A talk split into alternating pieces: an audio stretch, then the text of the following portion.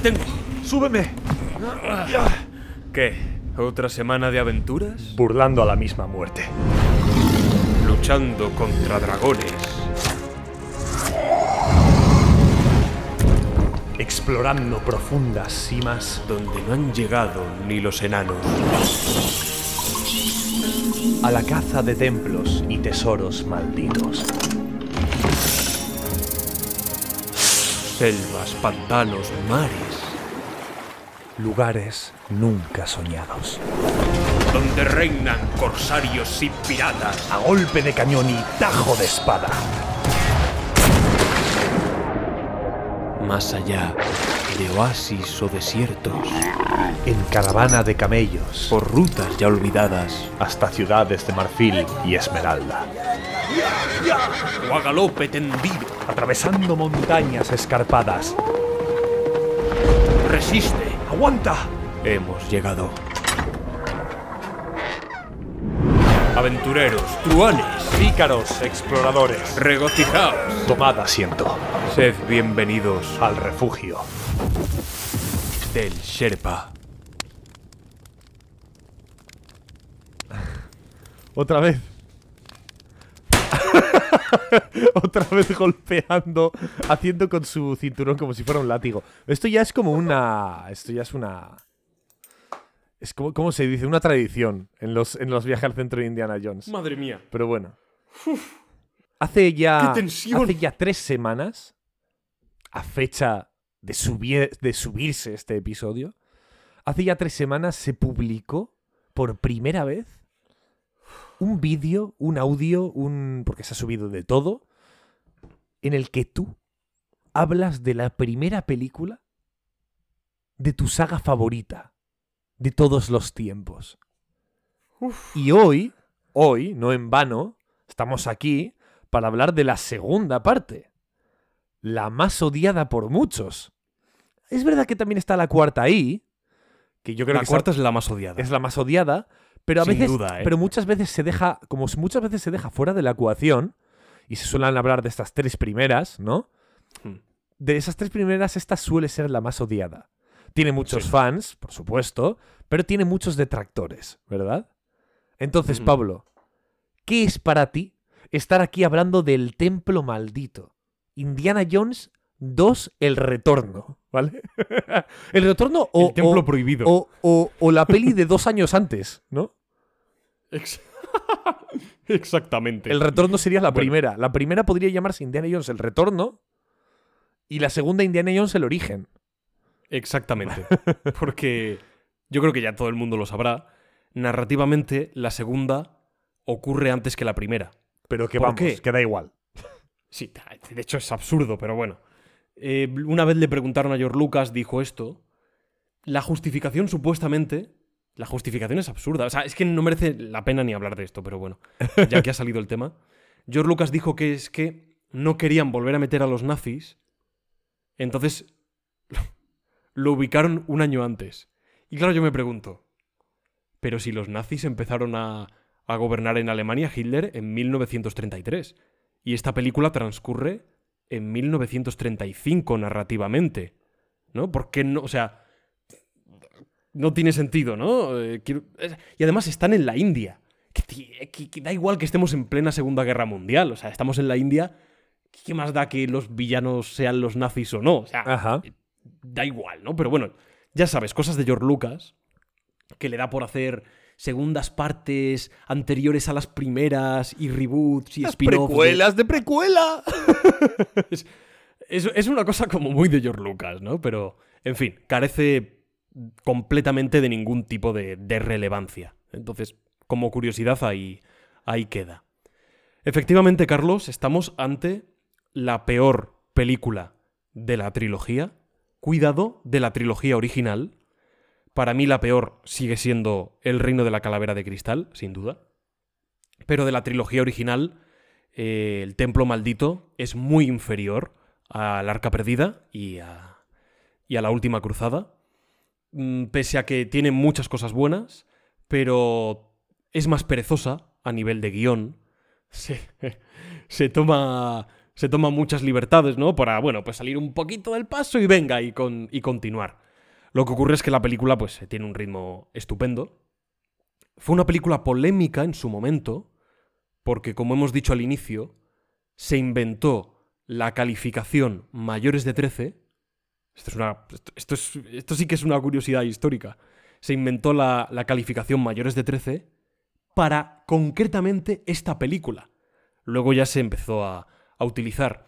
Y en este sentido sí que es relevante porque supone una ruptura en un tipo de cine que estaba pensado para ser más o menos familiar, ¿de acuerdo? Porque estaba concebido un poco para niños pequeños también, pero acompañados de adultos, que era la calificación que tenía, como menores acompañados, ¿no? Una cosa, una cosa así.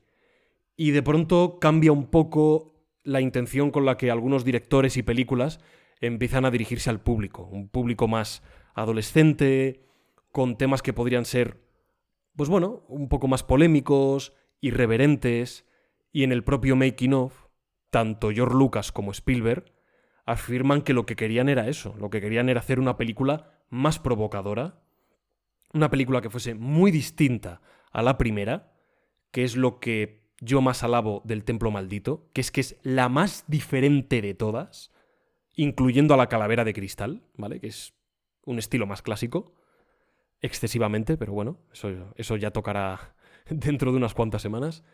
Y es a mí lo que, lo que más me hace disfrutar, ¿no? Que, que sea tan distinta, que tenga un tono tan desenfadado, yo me río un montón, que sea una película tan paródica. Y ahí es donde viene uno de sus mayores problemas, para mí el mayor de todos, que es que en cierto momento la película se desdibuja. y, entran en juego componentes que son muy oscuros. Entonces, claro, tú te estabas riendo con, con, tapón porque hay un niño en la película. En el, en el momento en que aparece un niño, de acuerdo, que va a luchar contra el mal, la película no te la puedes tomar en serio.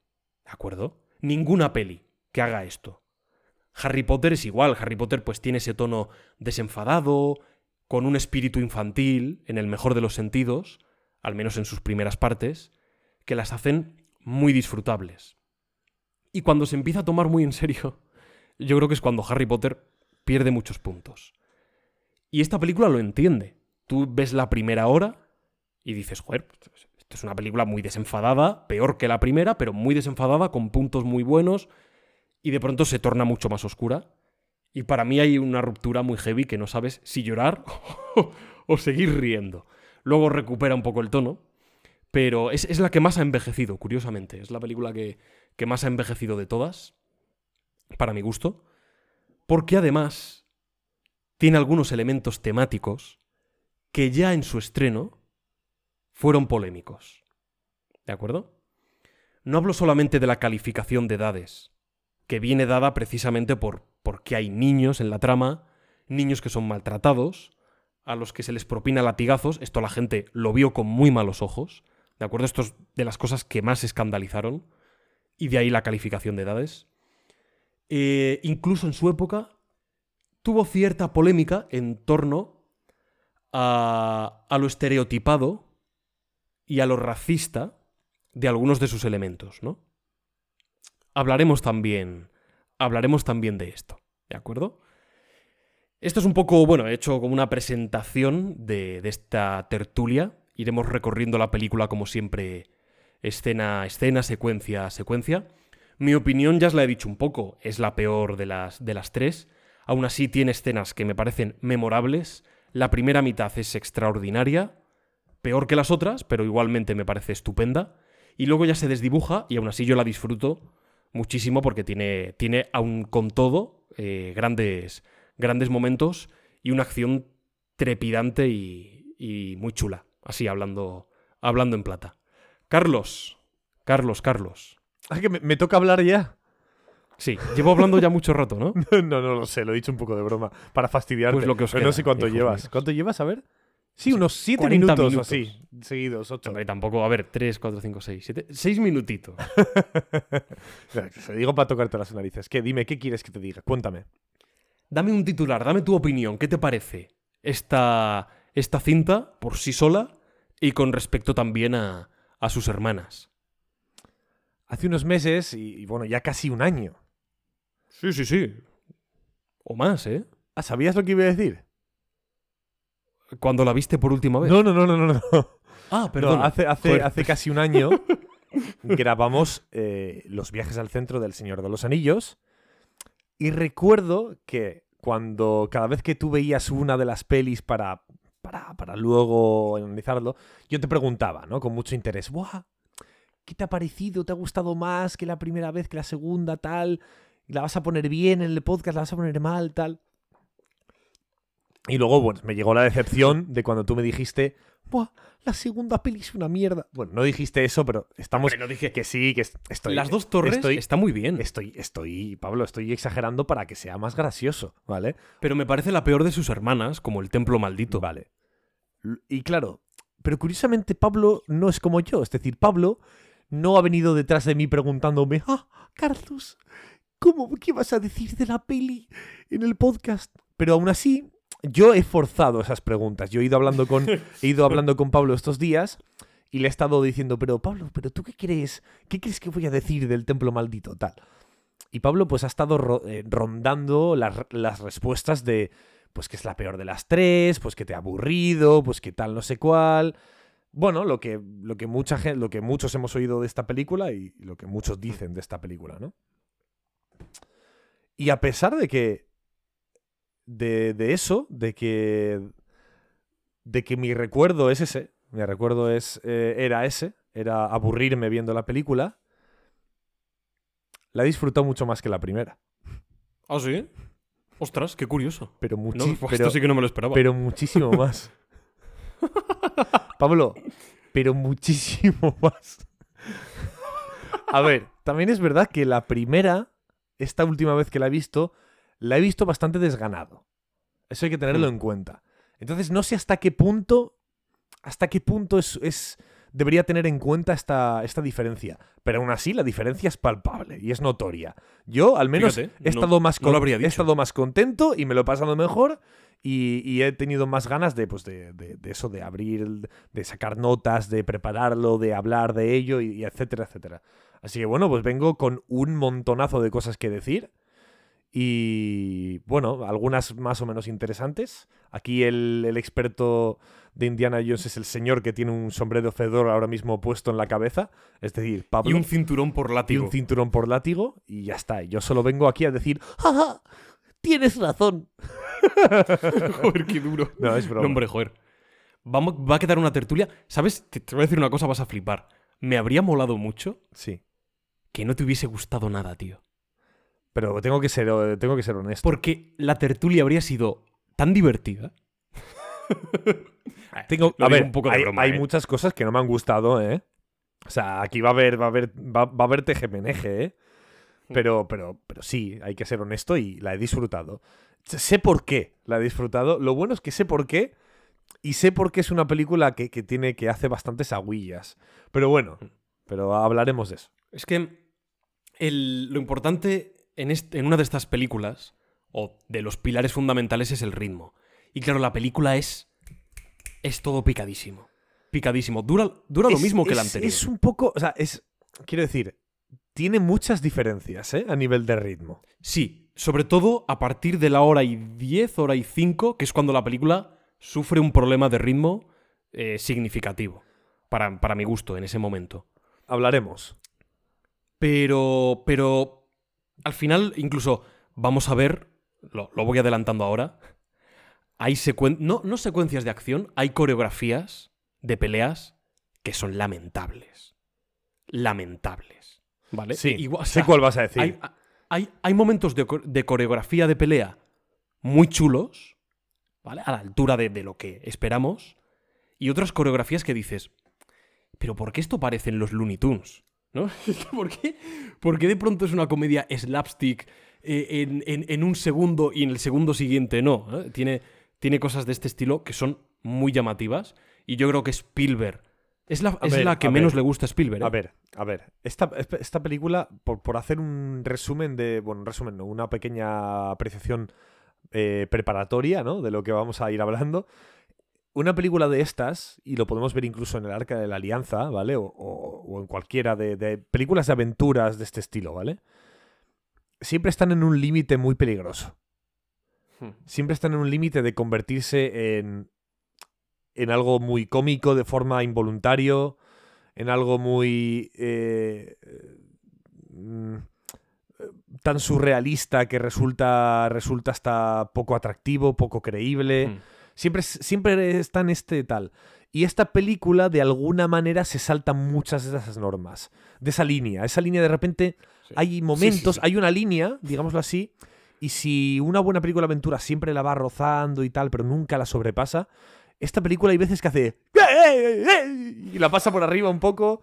Como las vagonetas al final. Como las vagonetas. esos movimientos tan locos. De hecho, a lo mejor la escena de las vagonetas es una propia eh, referencia a cómo, a cómo oscila la- el surrealismo y el realismo de esta película y, y el tono. Pero bueno, vamos a ir Muy poco bien. a poco, ¿no? Llevamos 15 minutos y todavía no hemos empezado.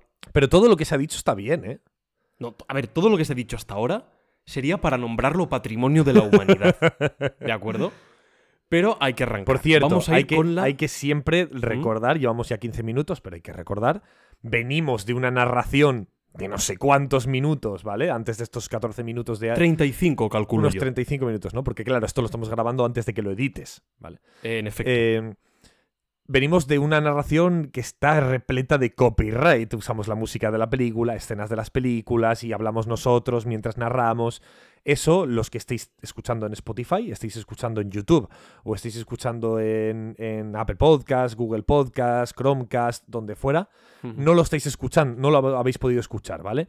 Porque es una bomba de copyright y el la única plataforma que nos permite, porque tiene derechos, eh, nos, nos otorgan esos derechos, es Evox. Así que si queréis escuchar esa parte narrativa, la tenéis en Evox. Vais a Evox, el refugio del Serpa, y los primeros 35 minutos del podcast van a ser eso. Así que el podcast es más largo en Evox. Pero toda la tertulia la tenéis completa y entera aquí, ¿vale?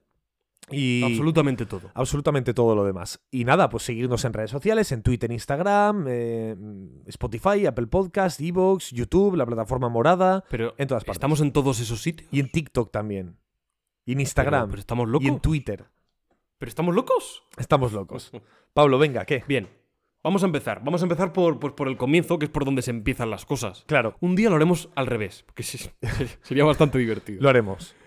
Lo haremos, lo haremos. Pero de momento vamos a ser conservadores y vamos a iniciar por el inicio, que es esa intro musical en el Club Lauche y con toda la presentación de Indy en esta nueva película, la presentación de la coprotagonista y la presentación del coprotagonista, Tapón, Willy por un lado, Willy Scott y Tapón, que en, que en inglés es Short Run, ¿de acuerdo? El nombre es diferente, le llaman Shorty y en castellano es Tapón.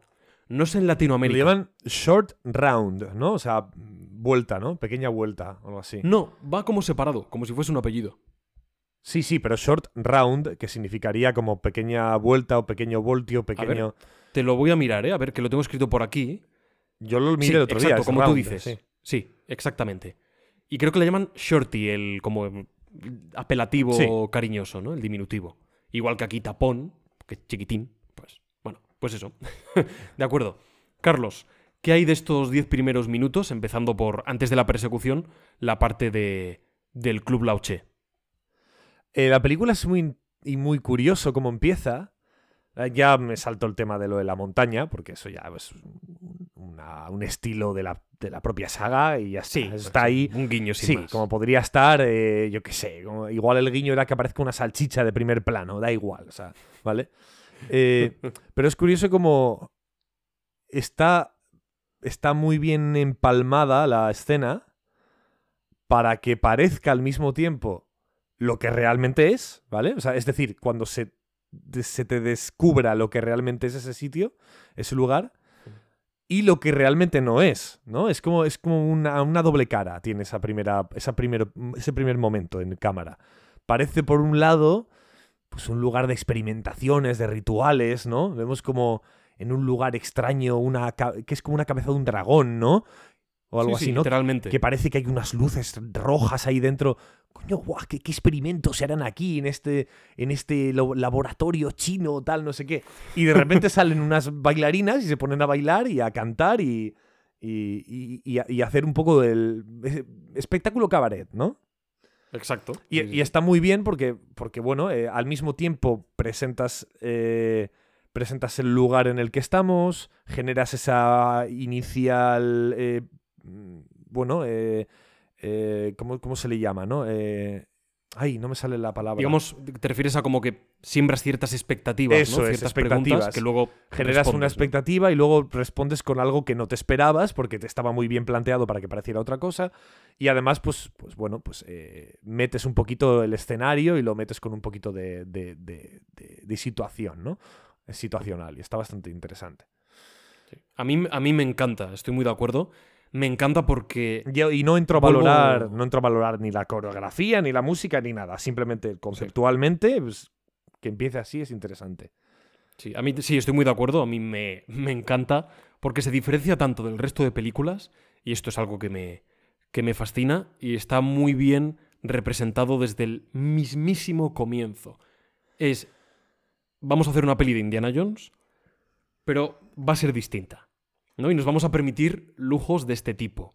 De despistarte, de cambiar el tono, de meter elementos que son más disruptores con la saga, pero que nos parecen muy divertidos y que nos permiten pues hibridar un poquito y coquetear con diferentes géneros de aventura y diferentes subgéneros, en especial el, el que tiene que ver con, bueno, con el colonialismo, luego incidiremos en, en este subgénero de aventuras, e incluso aquí, de pronto, con el musical. Spielberg es un enfermo de los musicales, nunca había dirigido ninguno, y de hecho, excepto en una ocasión, West Side Story nunca lo ha vuelto a hacer, estoy pensando, ¿no? Nunca, a riesgo de equivocarme, nunca ha vuelto a dirigir un musical, excepto esta escena. y George Lucas se empeñó, dijo, tenemos que empezar así la peli, tienes que empezar, er- eres un director frustrado de musicales, Spielberg, Steven, tienes que empezar así la película. Y dijo Spielberg, venga, pues vamos a empezarla, vamos a empezarla así. Usa los códigos de, de este género. Muchas veces en los musicales vemos que los protagonistas, pues Jane Kelly, Fred Astaire, están bailando, qué sé yo, en un jardín, por, por decir algo, que es un paraje bastante embriagador, bucólico, y a medida que el baile avanza y la cámara les sigue, se empiezan a trasladar como en una transición de videojuego, que pasas de estar en un lugar desértico a una montaña, ¿no? Con nieve. Pues empiezan a transicionar a otro espacio que es imposible. En La La Land se ve. Estamos en el observatorio y de pronto ascienden a los cielos, ¿no? ¿Qué demonios? ¿Qué es esto? ¿Qué, qué está pasando? Pues ocurre algo parecido. La cámara se mete dentro del dragón, de pronto aparece un escenario que es imposible que esté ahí porque nadie puede estar viendo eso. a no ser que estemos escenario- en el mundo de Harry Potter. Exactamente. Entonces ya se está coqueteando con esta idea de aquello que es y no es real, lo que resulta imposible y lo que no, los trampantojos, eh, los dobles juegos con, con las perspectivas visuales, la cámara y una puesta en escena más exagerada y más surrealista. Además hay un- una especie de homenaje a 007, que es lo que George Lucas y Steven querían hacer al principio, una película de James Bond, no tenían los derechos, como ya explicamos en, en el, análisis anterior. Y aquí hay ese pequeño homenaje de Harrison Ford apareciendo con su traje elegante en un club nocturno. Y bueno, ahí hay un, un pequeño, un pequeño guiño. Además, y con esto concluyo un poco esta, esta intro, además a mí me, me- Harrison Ford me encanta en esta película. Creo que se le ve muchísimo más cómodo en el papel de Indiana, es más desenfadado, está más sonriente, y a mí me gusta mucho este indie. Eh, bueno, de hecho, te has dado cuenta. Bueno, te pregunto a ti si te has dado cuenta, que igual has visto la película 89 veces, ¿no? Pero te has dado cuenta que todos van de negro, ¿no? Y Indy va de blanco. Es el único Sí, que va de sí, blanco. sí. Que es, es, bueno, es, es- es típica tontería que hacen a veces, ¿no? Los directores, pero bueno, es destacable, ¿no? Sí, resalta, ¿no? Por encima de- del resto, sin duda. Conocemos aquí a Willy, Willy Scott, que en su momento. Muy cierto, odiada, ¿eh? es muy odiada, exact- En su momento también lo fue. Y de hecho, la propia actriz lo dice. La actriz que, por cierto, se casó con Spielberg. Se casaron, se conocieron en este rodaje debieron conectar muy bien y unos años después se, se casaron hasta hoy. Siguen siendo pareja. Después de 40 años, ¿no? Joder, mucho tiempo. O 30 y pico años. Lo mismo me da que, que, que me da lo mismo.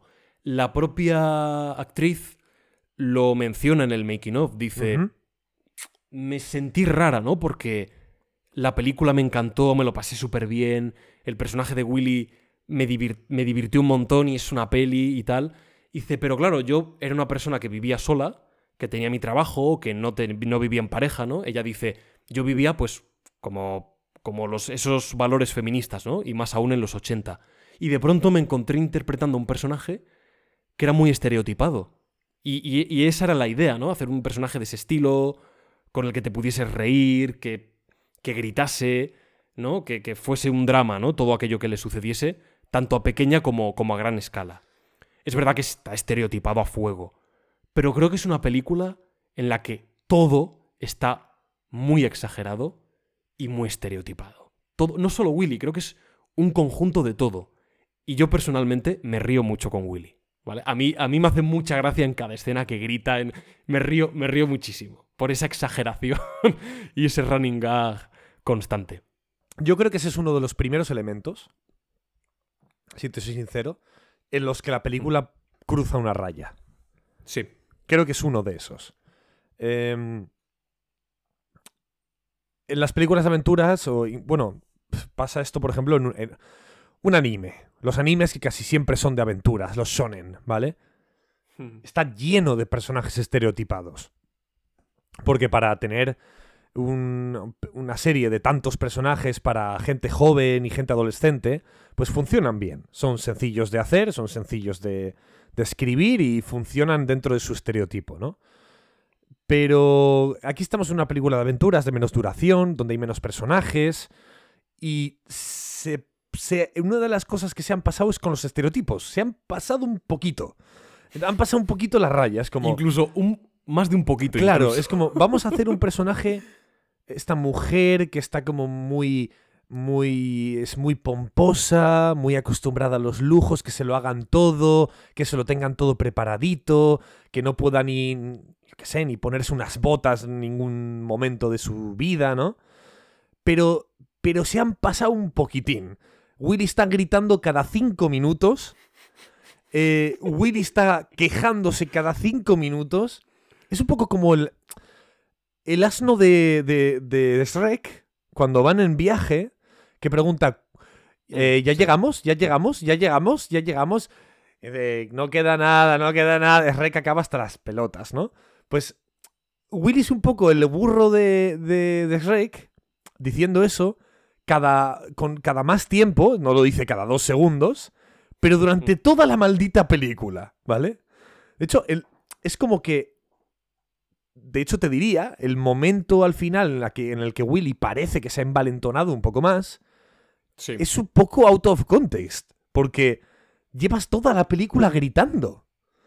¿Sabes lo que te quiero decir? Y Sí. de repente está pegando puñetazos y tal. Es como, por favor, pero señora, usted, no sé, se han pasado en muchas cosas. Willy para mí es uno de los pequeñitos motivos por los que esta vagoneta sube demasiado.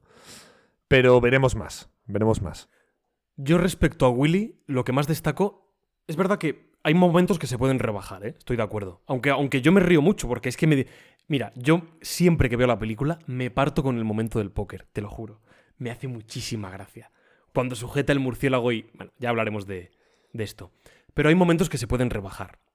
Sin embargo, lo que más le achaco es que el arco de transformación que parecía estar teniendo, especialmente con la escena de los bichos, creo que es muy significativa, de pronto, como tú bien dices, se interrumpe, vuelve a ser un personaje más bien inútil, luego se envalentona, que está muy bien, pero después de esa interrupción que sufre su arco, nunca se llega a completar. Y eso me da pena, porque tenían un buen material para poder hacerlo y ah, no terminan de hacerlo. Y es una... Eso es una pena. Son concesiones que hace la película y es una pena, sí. Pero bueno, continuando antes de conocer a Tapón, A ver, es, es- Eh, es fantástica la escena de la mesa rodante. Sí, es, Es brutal este o sea.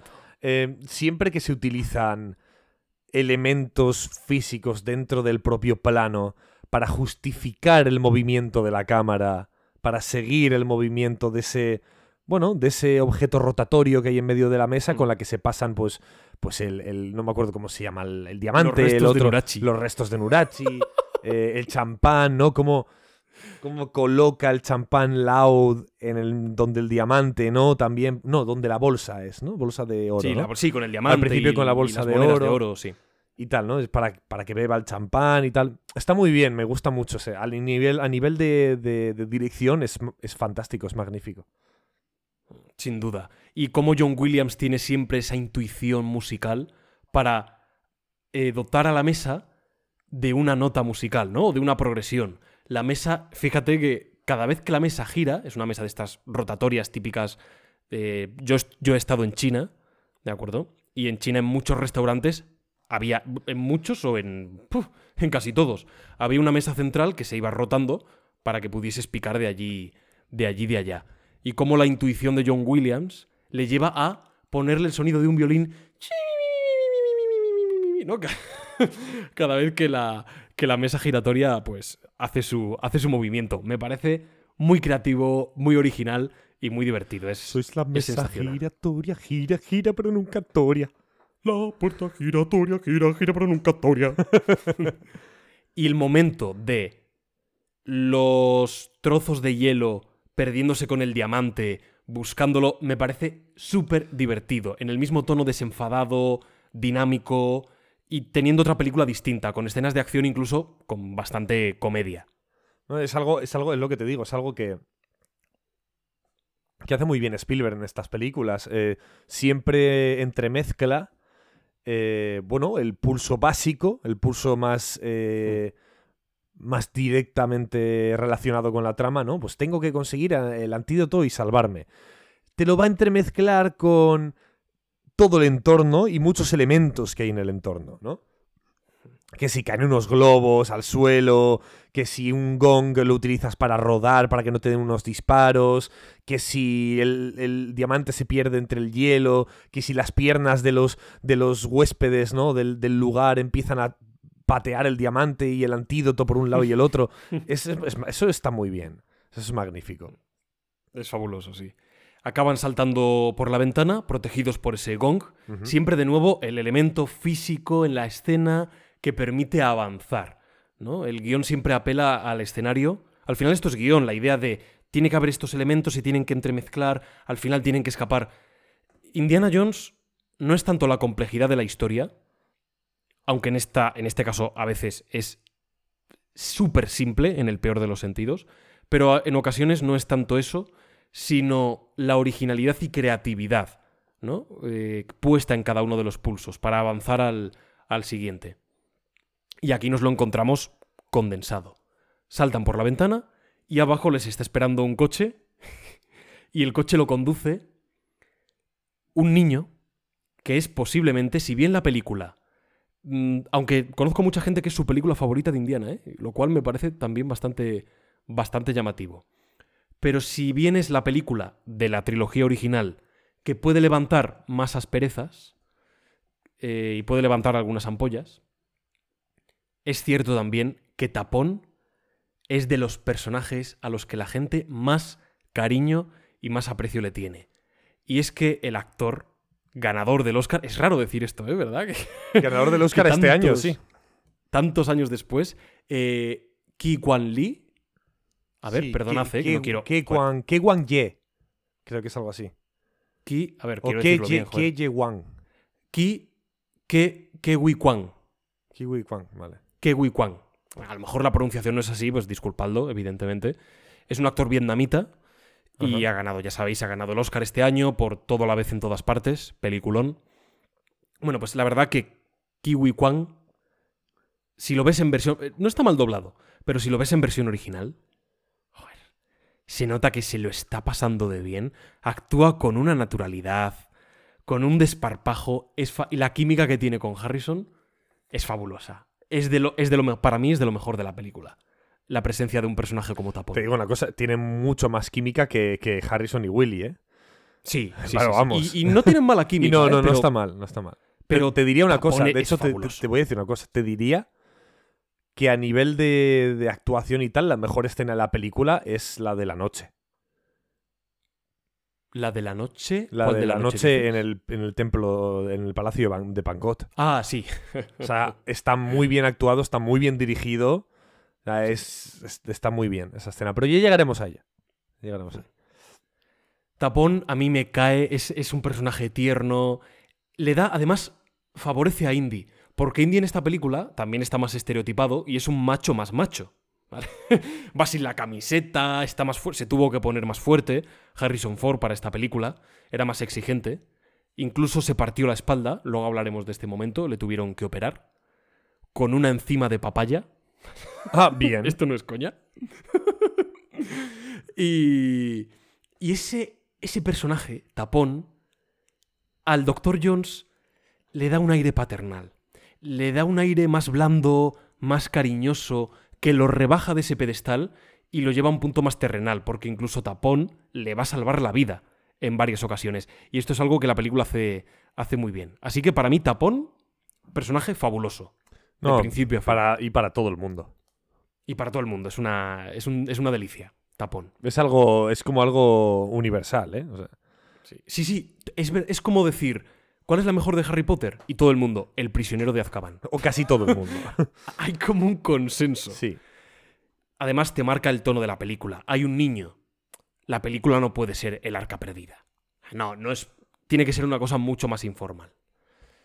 Luego lo rompe, y ahí yo creo que em- empeora significativamente. Pero bueno, hasta aquí muy bien. Tenemos una persecución, llegamos a la avioneta, de nuevo la avioneta, como, la, como sucede en la, en la primera película. Y esto es algo que Spielberg y John Williams parece que, vamos, que nacieron con, con esto sabido. Hay momentos visuales que han de encajar con la música. Incidiré más en ello en la tercera, en esto que dije del Mickey Mousing, de la primera. Mickey Mousing es básicamente que lo que ves en pantalla y la música encaja. ¿De acuerdo? Como si fuese un efecto de sonido.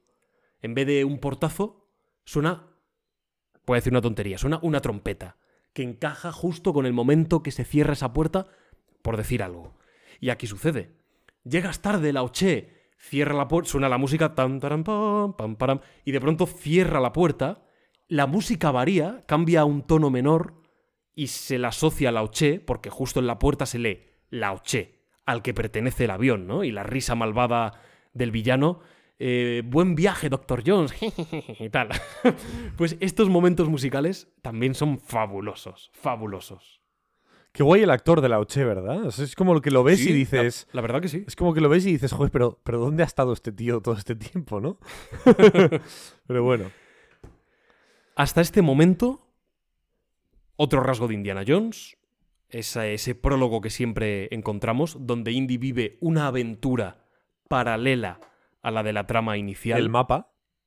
Exacto. Esto en la cuarta se rompe, en la cuarta el prólogo pertenece a la propia, a la propia trama. Ya hablaremos de, de eso. Y fijaos que es como un cortometraje. Primer acto, segundo y tercero. Es un prólogo que funciona, funciona en solitario. Siempre. Excepto en esa cuarta. Y como tú bien dices, Carlos, el mapa. El mapa clásico también que tiene que aparecer sí o sí en todas las, las cintas de la saga. Bueno, empieza el colonialismo, ¿no? Ahora. Empieza el... colo- Bueno, antes, de- antes del colonialismo... Antes del colonialismo, sí. antes del colonialismo, voy a comentar muchas cosas en esto, ¿eh? Ah, vale. Agarraos. Agarraos al asiento. Porque os va a sorprender muchas de las cosas que voy a decir. ¿De, de- de qué? Pero no, antes, antes de llegar a eso. Antes de llegar más al tema colonial. Eh, están en el avión, ¿de acuerdo? Acaban en la India y acaban en la India por, por bueno, eh, por puro azar, por pura casualidad. Por un contratiempo, que es que, ah, bueno, un contratiempo, un, intento de asesinato. que es que los pilotos se, se tiran de la avioneta, les dejan solos y tienen que ingeniárselas, ¿no? Encienden, bueno, encienden.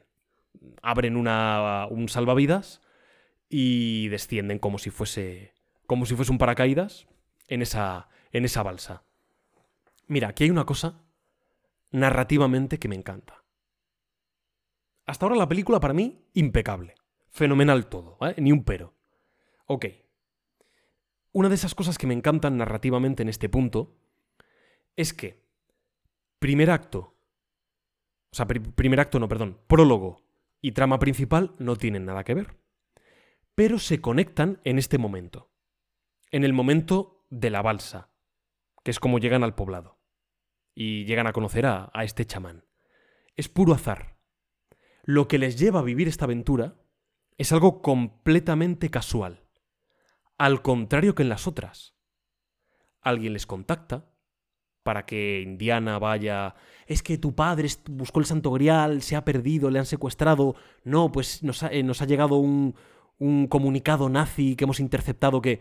Es decir, Indiana Jones siempre tiene la posibilidad de prepararse para la aventura, de planificar. En esta película no. Al producirse ese detonante y la llegada del primer punto de giro, al producirse por un acto casual, narrativamente nos están diciendo que no hay tiempo. Que esta aventura, para esta aventura, los personajes no van a estar tan preparados y que posiblemente lo vayan a pasar peor, porque van a, estar en un entorno todavía más hostil, si cabe, porque ya Indiana Jones vive situaciones hostiles, pero un, entorno más hostil si cabe y para el que no van a estar tan preparados.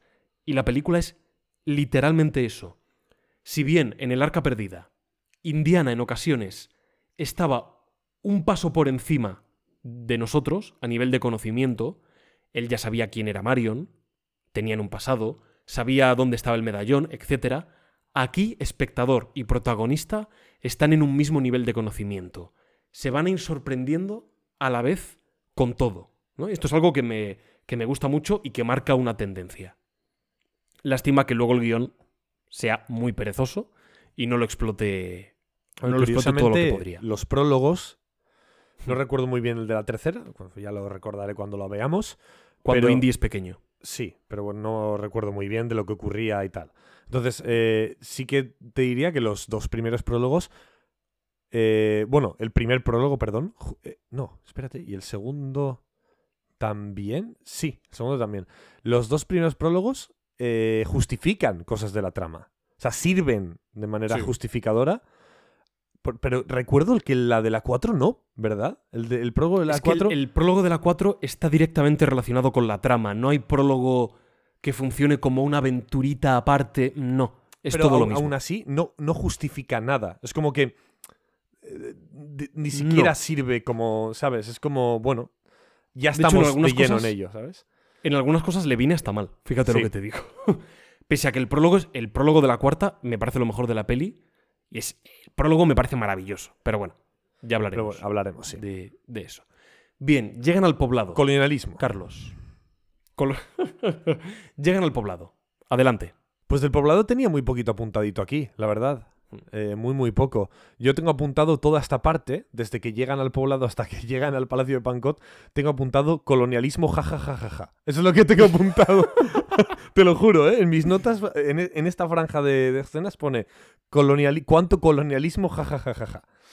Eh, repito, a ver, aquí ya puedo empezar a hablar del tema de, de- de esa línea porque me parece muy importante. Esa línea que a veces la película traspasa. Lo he dicho que traspasa con Willy, traspasará con Tapón más adelante y traspasa con el colonialismo. Y el racismo, vamos a llamarlo, aquí no tanto, en el pueblo, no es tanto racista, sino más bien no sé si no sé cómo llamarlo, pero digamos que hay un hay un bueno, hay un trato de menos, ¿no? Al a los a, los indios. Más que un trato de menos es como vosotros sois los extranjeros, eh, tenéis que ir en el elefante, nosotros os llevamos, vamos a pata, y sin zapatos, y vosotros vais ahí comoditos, ¿no? Eh, eso sin más. Pero claro, es una tras otra. Una tras otra. Una tras otra. Yo no tengo ningún problema con que haya estereotipos, que de repente me pongas una escena divertida en la que una tribu oriental, me lo invento, ¿eh? me lo estoy inventando, una tribu oriental comen tarántulas. No pasa absolutamente nada. Que además puede que sea verdad, ¿no? Pero sí que en esta peli está muy exagerado, ¿no? La, Sí. la- la- las- la- la cantidad de barbaridades que comen, ¿no? Porque dices, una serpiente. Pues puede que coman, por supuesto, no, no lo veo tan raro. Esos sesos de mono ya lo veo muy extraño. Y una Por lo visto esto es real, lo leí en una ocasión. Sí, pero debe ser algo muy, muy marginal. O sea, no debe ser Sí, algo. to- totalmente, Claro, totalmente. entonces- y debe ser algo muy marginal. Y además, luego la sopa con ojos. O sea, es como. Bueno, ahí ya os habéis pasado de la raya, ¿no? Entonces. Entonces. e- Es, es lo que tú dices. A veces se pierde ese tono. Porque parece que. O sea, si tú estás haciendo cosas estereotipadas, no deberían ofender.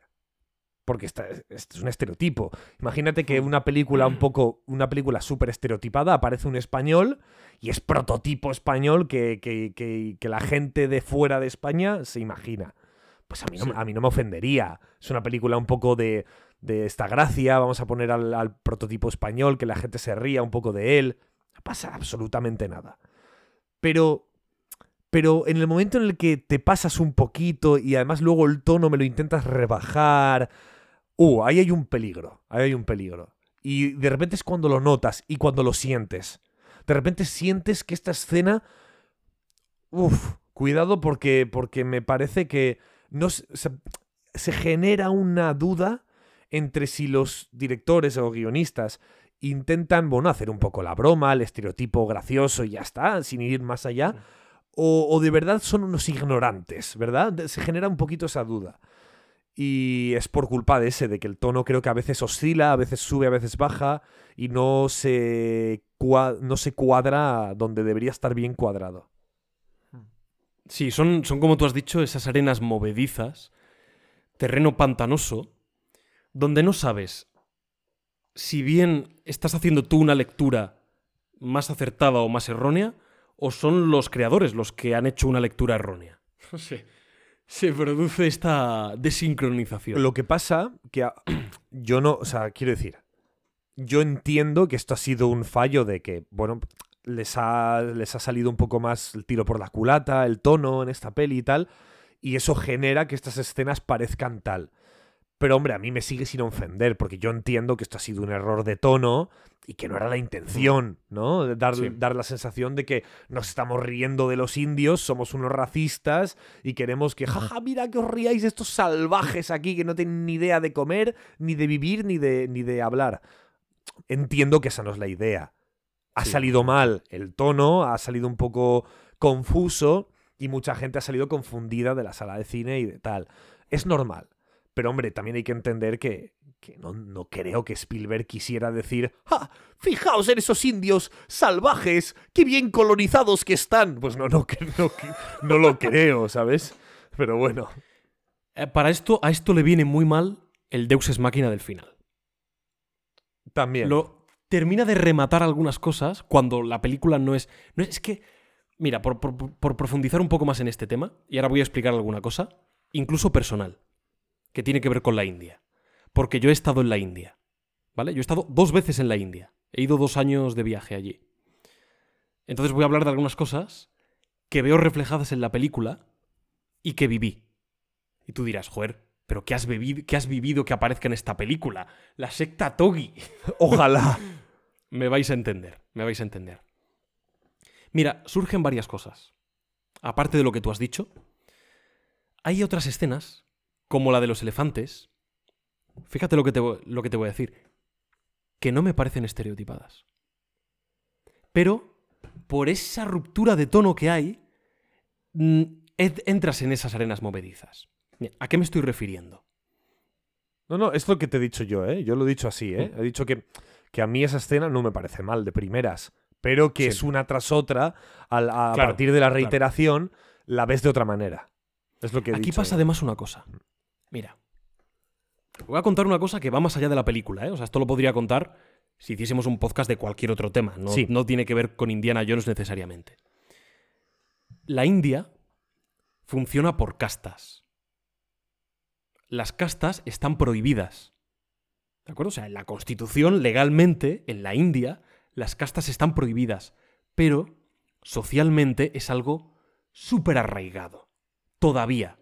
Y cuando digo todavía, hablo que es, es algo arraigado así, en cantidad. ¿vale? Una cosa exagerada. Yo en la India vi cosas que, que, que además como eres occidental, eres de un lugar completamente lejano que funciona de otra manera y vas, vas allí y dices, Dios mío, ¿no? Te choca completamente. Por ejemplo, hay una casta que es la de los brahmanes. Los brahmanes son una casta superior y yo en la India vi como un brahman que nos hacía de guía en un solamente fue nuestro guía durante no sé, un par de horas en un sitio. Como la gente que se acercaba, pues gente que pues que joder, pues en la India pues hay un nivel de pobreza muy grande, ¿no? Hay muchos problemas depende de en qué zonas, incluso hay problemas también de hambre. En la, en la parte sur de la India no tanto, porque es una parte donde literalmente hay selva, un vergel, y en la parte norte hay más sequía, ¿de acuerdo? Entonces hay contrastes muy fuertes, claro, eh, es un país complicado además de, de gobernar. Y el problema de las castas, pues no hace sino acrecentarlo. Y vi como uno de estos brahmanes a estas personas que se acercaban pues para venderte algo, pues intentando ganarse la vida, con un gesto de la mano y un rostro de desprecio que no te puedes imaginar, les echaba, es que ni les hablaba, les hacía como... Y, la gente se largaba. Cuidado que es que la gente se larga, que la gente se tomaba en serio que no, que este es un brahman. Me está diciendo que me vaya con un desprecio absoluto. Claro, tú ves esto y dices, Dios mío, ¿Cómo es posible? en el segundo viaje que hice, nuestro guía era un. No, era, no llegaba a ser brahman, pero era como casi brahman. Era como una casta intermedia, ¿vale? Y entonces el tío pues tenía su estatus y ya te imaginas. Y tú le preguntabas, ¿no? además, un tío majísimo. Y tú le preguntabas, ¿no? Oye, ¿y los matrimonios aquí? Claro, matrimonios concertados. Fíjate, fíjate la movida, ¿eh? el tío estaba preocupado, porque tenía dos hijas y ahora había tenido un hijo. Claro, si tú tienes dos hijas, en la India le tienes que pagar una dote. Claro, tus hijas se van a casar, se van a casar por matrimonio concertado, y es el padre de, de la hija el que paga la dote. Claro, si tienes dos hijas, tienes que pagar dos dotes. El tío vivía preocupado de tengo que ganar dinero para la dote de mis hijas, para cuando se casen, para imagínate, ¿no? Entonces hay una actitud también muy servicial hacia determinadas personas. Y ya no hablo solo de castas, sino también a nivel europeo. Tú notas que como europeo estás en una casta superior. No porque tú quieras estarlo, porque te colocan en esa casta. Porque la mentalidad de mucha gente es así. Y te tratan de esa manera. Claro, tú llegas allí y dices, pero por Dios, yo soy una persona normal como, como vosotros, ¿no? Yo no soy nadie, ¿no? Pero claro, pero la concepción está tan arraigada que se lo preguntabas a, a este guía, ¿no? Oye, ¿qué pasa si tu hija se casase con alguien de una casta inferior? Uf, y él, él no lo decía, no, no, no, no, no le gustaba la idea. Y tú le decías, y con un europeo, por ejemplo, que es un extranjero, pero es un europeo, y era como, ah, bien, porque un europeo es como, alguien de, una casta. Claro, y tú te quedas, pero que yo no soy nadie, ¿no? y no es cosa tuya, es cosa de la idiosincrasia del país. Entonces, ver, de pronto veo Indiana Jones y veo que no, a los europeos, no, que monten en los elefantes y tal, es que yo eso lo he vivido en la India. No porque yo quiera, porque ese trato de, esa amabilidad, esa cordialidad, de que hacer que te sientas bien, de que tal, es que es algo natural, es algo propio de mucha gente, ¿no? Y más en zonas rurales. Entonces yo veo esta escena y digo, no está estereotipada. Es que refleja una realidad que es muy dura. Y tú como europeo llegas allí y dices, ostras tú, no, no, me, no me gusta esto, ¿no? No me gusta que me traten... Pero al mismo tiempo te tratan con tanta amabilidad que dices, qué gente más amable. Es que ¿cómo, cómo voy a negarme si la gente sonriente y te pide una foto y te sacas una foto y tal, y la gente súper amable? Es muy complicado, ¿eh? el mundo es muy complicado y la representación de esto es muy complicada. Es muy complicada. Luego lo de la comida es otra movida, pero, pero lo de los elefantes es que lo he visto. ¿Sabes lo que te digo? Es que lo he visto y es que tiene es que es parte, es parte de ello, una parte más dura, menos, pero pero una parte de ello. Vale. Pues madre mía, aquí, se está dirimiendo el destino del mundo, Carlos. A ver, es que yo, yo, de, yo de esos lugares he estado, bueno, lo más cercano en Vietnam. en- perdón, en, en Vietnam, no, perdón, en, en, Tailandia, ¿no? eh, en Tailandia, en Bangkok. Bueno, en Bangkok, en Phuket, en, en varios sitios. Pero sí. Y también he montado el elefante. sí, es es- muy típico en, es- aquel, en es aquellos lo países, único sí. que sí que te puedo decir que he hecho, que Indiana también ha hecho. Montar un elefante, pero ya está. Bueno, más adelante profundizaremos en otros Sí. temas. Mm, a propósito del. yendo más un poco a lo cinematográfico. A propósito del poblado, te voy a preguntar, Charlie. ¿Recuerdas el momento en el, en el que este chamán está contándole a Indy lo que ha sucedido dentro de la cabaña y va hablando muy despacio? No. ¿No recuerdas que va contando vinieron de palacio y el mal se propagó por todo el país como una sombra? Sí, no lo recuerdo, pero no recordaba que lo hacía muy despacio. Lo va narrando con muchas pausas. Vale. Bien, esto es porque el actor no sabía inglés. Entonces, Spielberg se tenía que sentar frente a él y le tenía que ir diciendo las frases. Entonces, a medida que Spielberg iba diciendo las frases en inglés, el actor las repetía. Y por eso hay muchos momentos de pausa, porque en esos momentos Spielberg hay que imaginar su voz diciendo la frase de guion. ¿Vale? El actor además que tiene un aire muy místico, muy... me mola mucho el casting, el perfil, me parece, me parece maravilloso. Y de nuevo Spielberg y los guionistas Además, en este si, caso no también. sabe, si no sabe inglés, me imagino que es un tío de ahí, ¿no? De donde grabarían en todo esto. Sí, no, no, eh, exacto, Lo exacto. cogieron Son de ahí, mezcla. y lo cogieron de ahí y es como, venga, ¿quieres hacer tú esto? Venga, va. Es un actor, es un actor, ¿eh? Ah, vale. Pero es un actor de... Grabaron en, en Sri Lanka la película, no grabaron en la India. Entonces hay actores un poco de, de aquí y de allá, un poco de, de todos lados. Y él, pues eso, no, no, sabía, no sabía inglés o apenas. Y Spielberg se lo, iba, se lo iba chivando. O sea, Spielberg es bueno hasta con estas cosas, macho. Y me gusta mucho cómo se va dosificando la información. Te podrían co- contar todo en esta escena. Las piedras en cara, la magia, no sé qué, ta, los diamantes. Y no. En la escena de la casa te cuentan un poquito, luego salen, van al altar, te cuentan el resto, más adelante Indiana Jones te explicará. Me gusta mucho esto porque en todo momento se mantiene el interés. Y el factor visual no se pierde. ¿Qué ha pasado en este poblado? Shh, calma. Spielberg te pone la cámara, todo lleno de humo, eh, gente que casi reza, que lamenta, parece al- alguna desgracia tiene que haber pasado. Calma. Te lo vamos a explicar, pero primero te lo vamos a mostrar. Esto es algo muy del cine clásico y he visto películas de aventuras, algunas de Fritz Lang, de su última etapa como director. Tío, parece Spielberg dirigiendo. Silencio, De Fritz Lang. movimientos de cámara, descripción. ¿El qué? De Fritz Lang, has, dicho- has dicho. Sí, la etapa última de Fritz Lang, ¿no? En Estados Unidos, ya cuando eh, acaba su, su filmografía, tiene varias películas de aventuras, género en el que incluso hace una incursión. Y Fritz Lang es de los mejores de la historia y eh, hacía lo que le echases, lo que le echases a la cara. Y me recuerda incluso el estilo, en esos planos en silencio, con movimientos de cámara muy descriptivos, viéndolo todos los detalles de es, es Me fabuloso. gustaría mucho, estaría muy guay algún día hacer eh, algún episodio hablando de algunos cineastas clásicos. Lo que pasa que es que a lo mejor la gente se duerme, pero a mí me gustaría bastante. A lo mejor tenemos 10 reproducciones. Es que ado- adoro, a, adoro a Fritz Lang y a Murnau y a toda esta genio. peña, me parecen unos genios redomados. Malditos alemanes, ¿eh? Esos fue- fueron muy buenos, pero también, joder, también los de algunos franceses también de aquella época, bueno, hay de, de todo.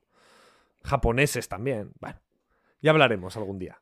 Sigamos Bien, adelante, tenemos ¿no? de por medio la escena del póker, que es una escena pequeñita, que sí que avanza un poco la historia, porque como digo, nos cuenta la historia de las piedras Shankara, estamos en un escenario distinto, no es Egipto, no es una reliquia cristiana, nos vamos a otro territorio y a otra religión, el hinduismo, cambiamos de tercio. Eh, mí- es un poco innecesaria, ¿eh?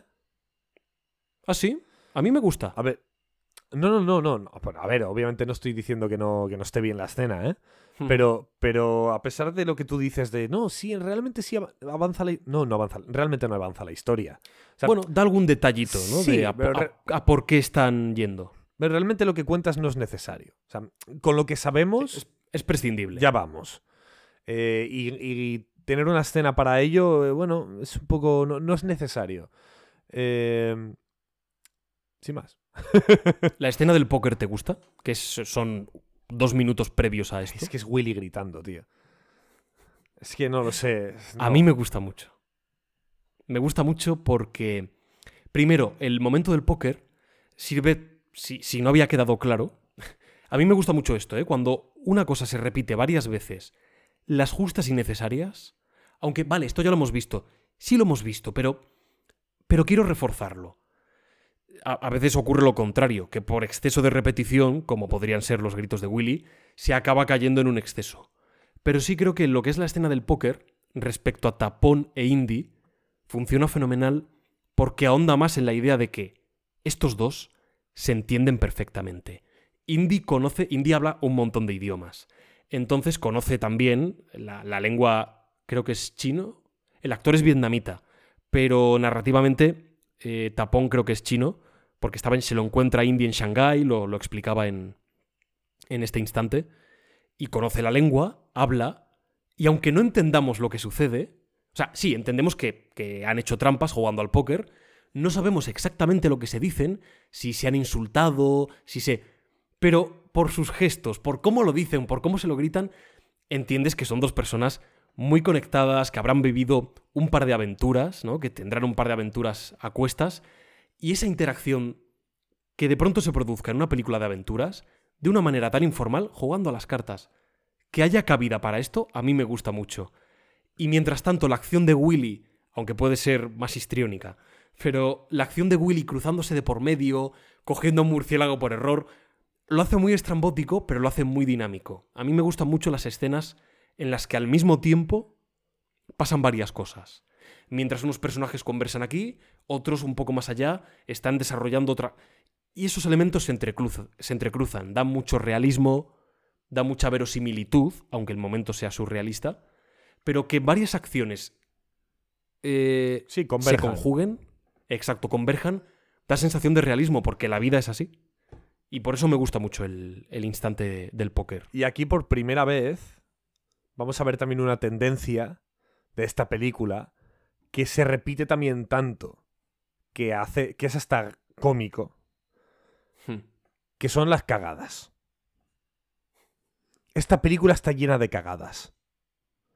Y no hablo de cagadas de, de que, uy, qué mal, un agujero de guion. No, cagadas de los personajes. Están Sí. dentro del guion. En esta película no paran de cagarla. Todo el rato. Hasta, hasta, Totalmente. hasta cierto momento que te, te empiezas a reír en plan, "Oh, de verdad. Es como, o, sea, o sea, llega un momento, de verdad, eh, pero te lo digo en serio. y Yo lo estaba viendo con mi madre y, y mi madre y, y yo, yo, yo, yo estaba como, "Buah, de verdad. Y, y mi madre soltando comentarios de. A estos lo que no les pasa a estos no les pasa a nadie. O sea, o sea, de este tipo de comentarios, ¿no? Hay, hay momentos que llega a ser. No, no diría que está mal, pero ya es como que te ríes en plan. Joder, otra vez, ¿sabes? Es, muy raro, una sensación extraña.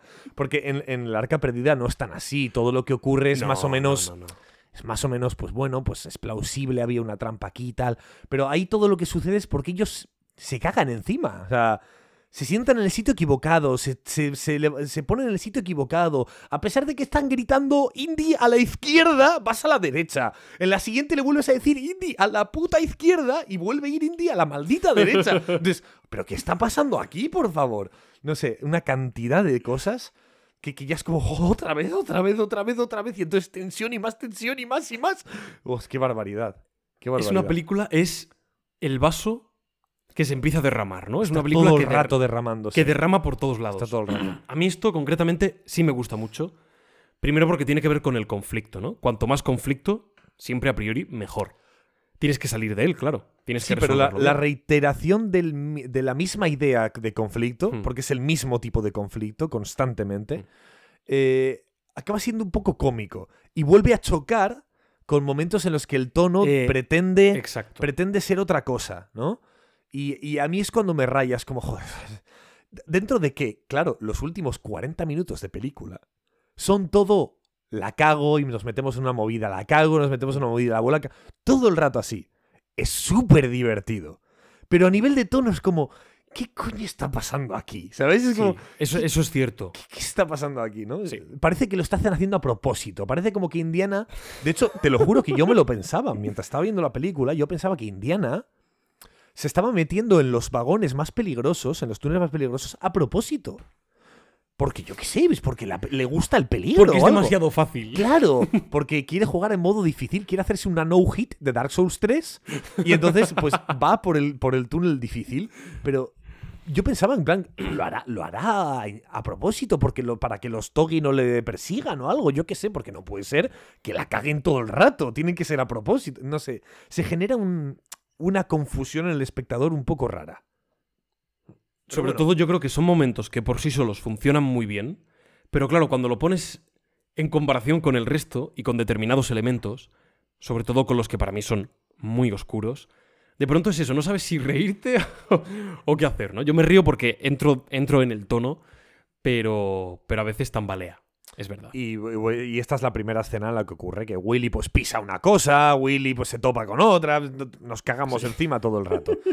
Es alucinante. Por eso, por eso me gusta mucho el momento de la avioneta, porque Sí. como he dicho, marca el detonante, marca el punto de giro posterior que llega por azar, por casualidad, y van a estar envueltos en una aventura que les supera. Y todo el rato van a estar cometiendo errores, enfrentándose a peligros desmesurados, problemas, trampas, etc. Bien, llegamos a Pancot. De por medio tenemos este instante que a Carlos le ha hecho gracia, en la narración, le ha hecho gracia que yo dedique un parrafito a este momento. el momento de las estatuas, que te has dicho, "Pi, Pablo, has dedicado aquí cuatro líneas a hablar de una estatua. No tanto, no tanto, no me ha hecho tanto gracia que le hayas dedicado un momento, que no me parece mal, sino que la hayas dividido como una secuencia importante per se, ¿sabes? En plan, buah, entre, entre que, que diga Carlos X y diga Carlos Me apetecía poner algo. Bueno, Me gusta mucho este momento porque, de nuevo, el silencio. Yo soy muy fan de que a veces las películas no digan nada. Ah, ¿Pero qué está pasando? Yo recuerdo de pequeño, yo no entendía este momento. Fíjate, yo la primera vez que vi la peli de Peque, no entendí este momento. Pero entendí lo que tenía que hacerte sentir. No entendía de, pero estas estatuas ahora, pero, pero qué raro, ¿no? Qué inquietante, pero, pero, pero y eso es sangre. Yo flipaba de pequeño, pero eso es sangre, pero, pero qué, pero qué está pasando, pero Indy, explícame. Y no, Indy no explica nada. Claro, eres mayor luego y te fijas en los detalles. Ah, vale, que esos son dedos humanos, que eso. Pues ya no, no me, no me dejo llevar tanto por la impresión que me genera de pequeño. Por ejemplo, esta, es una escena, a pesar de, de dónde está y tal, creo que es una escena re- relevante e importante. Porque también es una escena que para mí refuerza que Indy de verdad, verdad, de verdad sospeche del Palacio de Bangkok. Porque Sí. dentro, en realmente dentro del palacio, todo parece muy normal. Por mucho que el pueblo hayan dicho, ah, nos han robado y si han raptado a todos nuestros niños. Realmente ahí no parece que esté pasando nada. Pero si fuera llegando, encuentras esto, ya. Ya es un poco, vale. A lo mejor me intentan engañar, ¿sabes? De pronto, además, a nivel de fotografía, vuelven las sombras, lo que podíamos encontrar incluso en la primera peli, ese, ese sotobosque, ese follaje entre el que se cuela la luz del sol. De pronto Indy está en la oscuridad, con los ojos iluminados. Esto es muy típico de, de Indiana Jones y me encanta cómo lo aprovechan en momentos determinados. Cuando las sombras parece que, que pueden engullirlo todo y el peligro acecha, con esa música de John Williams que apela a lo tribal, tum, ¿no? Unos tambores, una especie de... Creo que se aprecian algunos sonidos guturales de fondo. Eh, me gusta mucho este, este momento. Me gusta muchísimo. Vale, llegamos al Palacio de Pancot. Fíjate lo que te voy a decir. Antes de la escena del banquete, ¿vale? Ahora podemos des- desarrollar un poco más el tema de los estereotipos y lo colonial. Antes de esto, se encuentran con. Bueno, con el. No sé cómo. El sirviente. Tiene un. el- sí, el sirviente. Tiene un término, es como el vicepresidente, ¿de acuerdo? Pues, Una cosa así. Se encuentran con este individuo, el, el segundo de a bordo del Maharaja. aquí viene para mí, aquí hay un problema narrativo. Voy a mencionarlo y más adelante lo desarrollaré. Este personaje está mal. ¿Qué quiero decir? No es que el personaje en sí mismo esté mal. Es que creo, a lo mejor no, ¿eh? pero yo tengo mi teoría y voy a aportar ideas, porque sí, voy a criticar cosas, pero voy a intentar aportar soluciones, ¿no? Porque me gusta, criticar es fácil, pero aportar soluciones es más complejo, pero quiero hacerlo, ¿eh? quiero aportar ideas. Luego lo desarrollaré, pero para mí este personaje debería haber sido Molarram. Ahí lo dejo. Luego me explico. No, no está ¿De mal. Entiendo. entiendo. Luego me explicaré por qué. De acuerdo, Carlos. Cae la noche A ver, de la comida hay poco que decir. O sea, que y no- llega el momento de la comida. La- Bien, la- a ver, hay poco que decir. Quiero decir, es esto sí que es aquí se aquí se pasan de la raya. Aquí se pasan muchísimo de la raya. Y está divertido, pero es otra vez Willy gritando. Eh, creo que igual es la no quiero exagerar, no quiero exagerar. A lo mejor es la vez número 8 o 9 que grita ya, ¿no? O 10 o 11. aquí no grita tanto, reacciona de manera más en plan se desmaya al final, ¿no? Sí, bueno, digamos reacciones excéntricas de Willy. ¿vale? Sí, eso A lo mejor es la número 9, 10, 11. Eh, y además, mientras nos van sacando un montón de comida, que a ver, una cosa, una cosa es lo que te he dicho antes, que usemos el estereotipo para hacer un poco de gracia, que sea divertido. Y todos sabemos que en otras culturas, todos sabemos que en otras culturas hay otros hábitos alimenticios, culinarios. Algunos nos pueden parecer más, eh, más rocambolescos que otros, eh, siendo igual de, de nutritivos probablemente. ¿no? No, no, y te, te- te digo más incluso.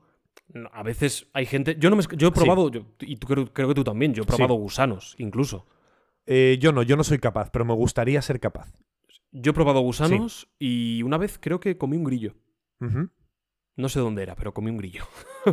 Me- no sé, me gusta probar y a mí esta cosa de... O sea, la escena me hace gracia, pero es verdad que hay una parte que me sienta un poco mal porque yo siempre he defendido que, joder, si tú vas a un sitio y dices, ah, qué asco que coman grillos, como, tío, igual de asqueroso que les puede parecer que entren en nuestra cocina y haya una pata de jamón, de un cerdo. No, pero la pata de jamón, no, una pata de jamón es horrendo, perdona que te diga, lo que pasa es que estamos acostumbrados, ¿no? Entonces, aquí sí que hay algo que no me gusta, pero al mismo tiempo entiendo que es divertida, ¿no? Que, que no creo que esté hecho para ofender, está hecho como una exageración y es una En tras efecto, otra y la no, sopa no, con ojos. Entonces, totalmente. es verdad que me río también, me río y me lo paso bien. Sí, sí, totalmente. O sea, yo que he estado en Tailandia, eh, comen ahí de todo, abs- pero absolutamente de todo.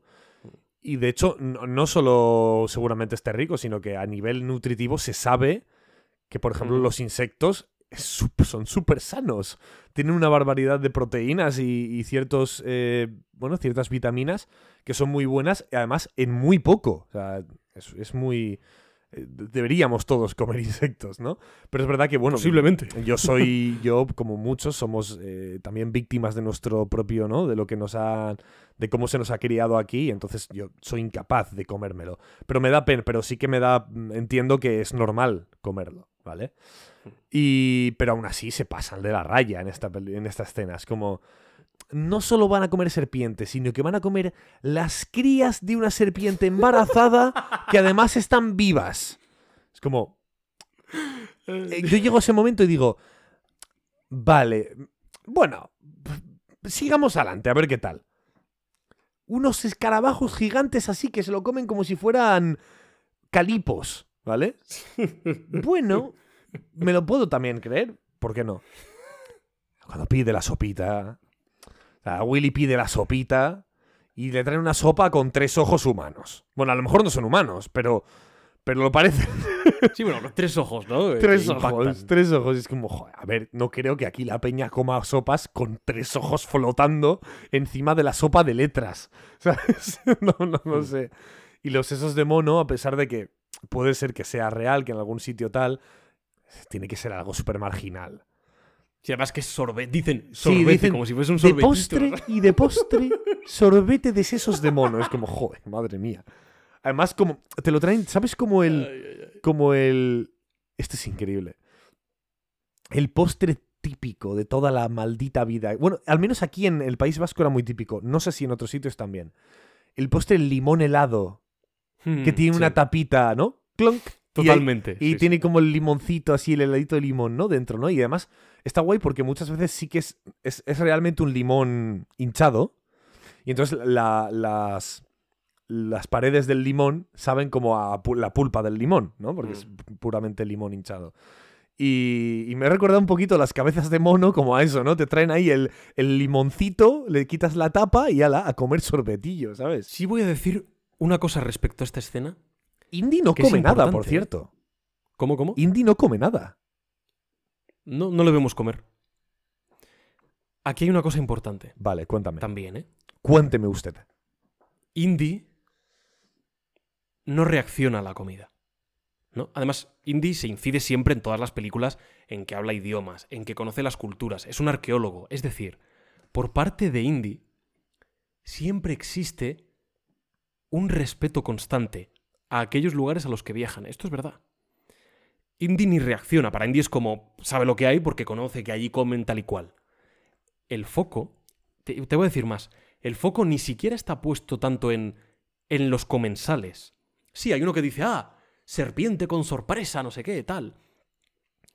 Pero el foco, el 90% del tiempo, con la comida, está puesto en Willy. Sí, tiene esa parte estereotipada absolutamente, pero luego lo piensas y dices, me estoy riendo de Willy. O sea, No de Indy, sí. la están, Claro, claro. la están dejando en ridículo en plan. La tía. A ver, tú también flipas porque las comidas son exageradas. Pero se hace mucho hincapié en. Willy es la que no es capaz de tolerar esto. Willy es la que no es capaz de soportar este impacto. Willy es la que.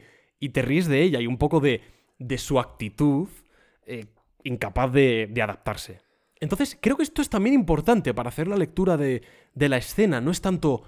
Fíjate lo que están comiendo, qué tal, sino. Fíjate lo, lo que están comiendo, que es una barbaridad, pero fíjate Willy, ¿no? Qué ridícula es con cada una de sus reacciones. Y esto creo que es importante. Esto, esto creo que aporta algunos matices. Pero, ¿eh? pero ya, pero tampoco te creas que aporta tantos matices, porque yo veo la- las. la- las perdón, las. eh, joder, las reacciones de Willy. Y yo pienso, es que normal. Es que yo también estaría así. Claro, la diferencia es que. La diferencia, Pablo, es que muchos espectadores llegamos a esta otra conclusión, ¿vale? Sí, tú- es- y es normal. Claro, tú puedes, tú puedes pensar, no, pero yo creo que nos reímos de Will. Sí tiene sentido. Pero yo veo esta escena y digo, normal, yo estaría igual. Yo a mí me extraen una. Yo me- veo un. que me, me quieren, quieren que me coma unas serpientes vivas. Por favor, tráeme una sopita. ¿Sabes? Me traen una sopita con ojos, pues a lo mejor me desmayo. O sea, ahí es de los pocos momentos, y bueno, de los pocos no, hay, hay de hecho, ahora que lo pienso hay varios, pero yo reaccionaría igual que Willy, yo empatizo por completo, no me río de ella. O sea, me da un poco de hastío que no pare de gritar, puede ser, en algún momento, pero en este momento es como, joder, normal. Si es que, de hecho, no me, pare- me parece raro que no, se, que no pida poder levantarse e Te irse. entiendo. O pida una fruta, una manzanita o algo. Te entiendo, te entiendo, sí, sí. Es, es- es- es verdad que es que es ese terreno de arenas movedizas donde dices, sí. pero también lo otro, pero claro, es matizable, pero hay que tener en cuenta que... Ah, no, es ahí donde la película embarranca en algunos momentos. De acuerdo, tenemos aquí la conversación, mientras tanto, de Indy, eh, con el Maharaja también, que dice, eso ocurrió hace muchos años, los Togi. Por cierto, están inspirados, o sea, los Togi existieron. Hay mucho de leyenda también, ¿eh? En, torno a, a los Ajá. Togi, pero es verdad que existía un grupo de asesinos que debían de estar, al parecer, bastante organizados, que se caracterizaban por estrangulamientos, especialmente por asesinar con cuchillo. Un tipo de cuchillo, pues entiendo, un típico de cuchillo indio o ritual o algo de este estilo. Y por asfixiar. Lo que pasa que también la parte imperialista británica pues debió de vertir, bueno, pues un poco de, leyenda negra, pero sí que se daban muchos asesinatos, eso es, eso es cierto, y ese culto un poco a la diosa Kali estaba también de por medio. Es, es interesante, ¿no? Como, como curiosidad. Ya notas que algo raro pasa. Lo están negando, parece que Indy les puede haber ofendido, eh, disculpadme, no era mi intención, ¿no? Pero hay, hay, una, hay una batalla dialéctica. Incluso al propio Indy le dicen, usted no se le consideraba un ladrón de tumbas, un... Y hay como, ah, pues quizás, Dr. Jones, está usted equivocado. Bueno, algo raro está sucediendo, sin duda, pero no sabemos muy bien el qué. Y pasamos ahora sí, ahora sí a uno de los mejores momentos de la película, que es la escena por la noche con, con el asesino y posteriormente la cámara de pinchos. Qué pasada cómo está el asesino camuflado en los frescos de las paredes. Es brutal. No tiene sentido. O sea, quiero decir, ese momento lo he visto y ha sido como, ¡Boh! ¡Qué maravilla! Pero ¿cómo lo has hecho? Joder, qué barbaridad. No, chapó. O sea, ese momento Sí. es de esos, para mí es de esos momentos visuales que para mí elevan una obra. Te lo digo de verdad, ¿eh? El- la- que para mí eleva una, una obra, pero la eleva de verdad. Por ejemplo, es verdad que no es lo mismo porque no hay, no hay una relación emocional, pero... The Last of Us 2. Fíjate, eh, no, no he cogido en una peli, he cogido un videojuego. madre mía, ¿dónde nos hemos ido? No he cogido en una peli, ha sido un videojuego. Eh, Eli, en el- al- bueno, voy a hacer mucho spoiler, así que voy a hablar un poco en clave. Eli tocando la guitarra al final. Buah, ¿Vale? ya está. Y luego el plano quedándose quieto, ¿no? Hasta que vemos el fondo de la ventana. ¿Sabes de lo que estoy hablando, no? Todo, todo ese, Totalmente. todo ese- Eso eleva la obra. A nivel visual, hay, hay, un- hay una técnica tan increíble, tan pulida, hay una elección de elementos en pantalla, una elección de perspectiva, de contraplano, eh, de picado contra picado, que es tan, tan adecuada, tan perfecta, tan bien pensada y tan. Parece un. un yo qué sé, una bola de billar tan pequeña y sólida. Que es que no se cuela nada por ahí, es, no es porosa, es un elemento material metálico no poroso, ¿vale? Brilla. brilla. Es como la, la- la cabecita de Kaiju, ¿vale? Que, que, que para mí que exista, que esté dentro de algún lugar, de alguna obra cinematográfica, eh, de videojuego, de, de- de incluso, bueno, una obra sonora, de radio, lo que fuera, que, que está tan bien hecha que eleva la obra. Tal cual. O sea, para, probablemente sin este tipo de escenas, El Templo Maldito me parecería mucho peor película. Madre mía. O no sé si mucho peor, pero es la típica escena que la ves y haces ¡Oh, oh, qué guapo! Es fabuloso. Es fabuloso. Y te- luego la vuelves a ver y dices, es que lleva ahí todo este rato. O sea, mientras Indy está haciendo ese pequeño monólogo tirando unas y otras frases, el tío está ahí, ¿no? Y en, y en el momento indicado sale de entre las sombras y ¡pa! Y coge a Indiana con. Precisamente con ese pañuelo que al parecer debía identificar a, a los Togi. Previamente eh, está el, este juego erótico, ¿no? Entre que también eh, tiene ese punto exagerado, pero que yo creo que es muy divertido, funciona muy bien. Sí, está muy bien, es divertido. Y Spiel- Spielberg lo rueda a la perfección, con un plano además muy concreto, en el que Indiana le dice, no sé, te lo diré por la mañana, y cierra las puertas. Y dos segundos después se abre una puerta, solo una, la abre Willy, Sí, eso dice- está muy bien. le, le va a echar de la habitación, ¿no? Eres un macaco presuntuoso, y se lo está diciendo a Indy, pero claro, la otra mitad de la puerta está cerrada. Entonces es como que Spielberg utiliza los elementos físicos para poner barreras entre los personajes, ¿no? Para que haya, pues. Me recuerda mucho- rifirrafes. No sé si. ¿Cómo? Me recuerda mucho, a lo mejor flipas con ¿Mm? lo que voy a decir, ¿eh? Pero me recuerda mucho a la utilización de los escenarios en una sitcom. No, Carlos, totalmente, clavado ¿Verdad? tal cual lo has dicho. Sí, sí, sí, Te, sí. te- sí. te- te lo alucino que no sé, no sé cómo he llegado a esto, pero. No, no, pero, tal cual, es, pero verdad. Sí, sí, es, es como. Es como si esas, ese, ese escenario fuera un plato chiquitín en el que solo son esas dos habitaciones, ¿no? Con dos paredes que faltan, que es donde están las cámaras. Y, y lo- bueno, la- las puertas son muy importantes cuando se abran una detrás de otra, uno detrás de un lado, otro detrás de una pared, de otro. Y es como un- unos elementos posicionadores casi de. casi de elementos y escenas de los Sims, ¿no? No sé, está, es, no sé, es curioso. No sé si me entiendes, ¿no? No, no, totalmente. Creo que lo de la sitcom, cómo funciona el espacio donde están los personajes hablando, luego se separan, Sí. se crean barreras que generan también distancias emocionales. Y en este punto ha habido un acercamiento y luego ha habido Un alejamiento. un desencanto, ¿no? Por ese orgullo que representa también la puerta como barrera del estoy hablando a una pared, ¿no? A un... y, y- y no se entienden el uno, el uno y el otro. Es, es Spielberg haciendo lo, lo suyo, lo que, lo que sabe hacer como, Hibridando. como nadie. Y este montaje, este mini montaje alternado de Willy diciéndole, hoy es la noche que he escapado de tus garras, Indiana Jones. Corte a Indiana siendo estrangulado y literalmente un plano de la mano de Indiana Jones intentando alcanzar la puerta. Sí. Después de que Willy haya dicho escapar de tus garras. Estos juegos visuales que me encantan. Y es que lo que te he dicho. este a mí esta necesita. escena me parece la mejor de toda la película. Sí. Te lo digo muy en serio. Esta y la de los pinchos. Pero bueno, es que va todo seguido. Es que Sí, es la misma, es casi Sí, la misma sí, secuencia. Para mí esta secuencia es la mejor de toda la película y con muchísima diferencia. To- 100%, muy de acuerdo. Este momento, esto es de ni un pero, es que ni un, ni un Ni, uno. De hecho, de hecho, me has puesto demasiado. Quítame algo. Steve, Steve, Steve, quítame algo.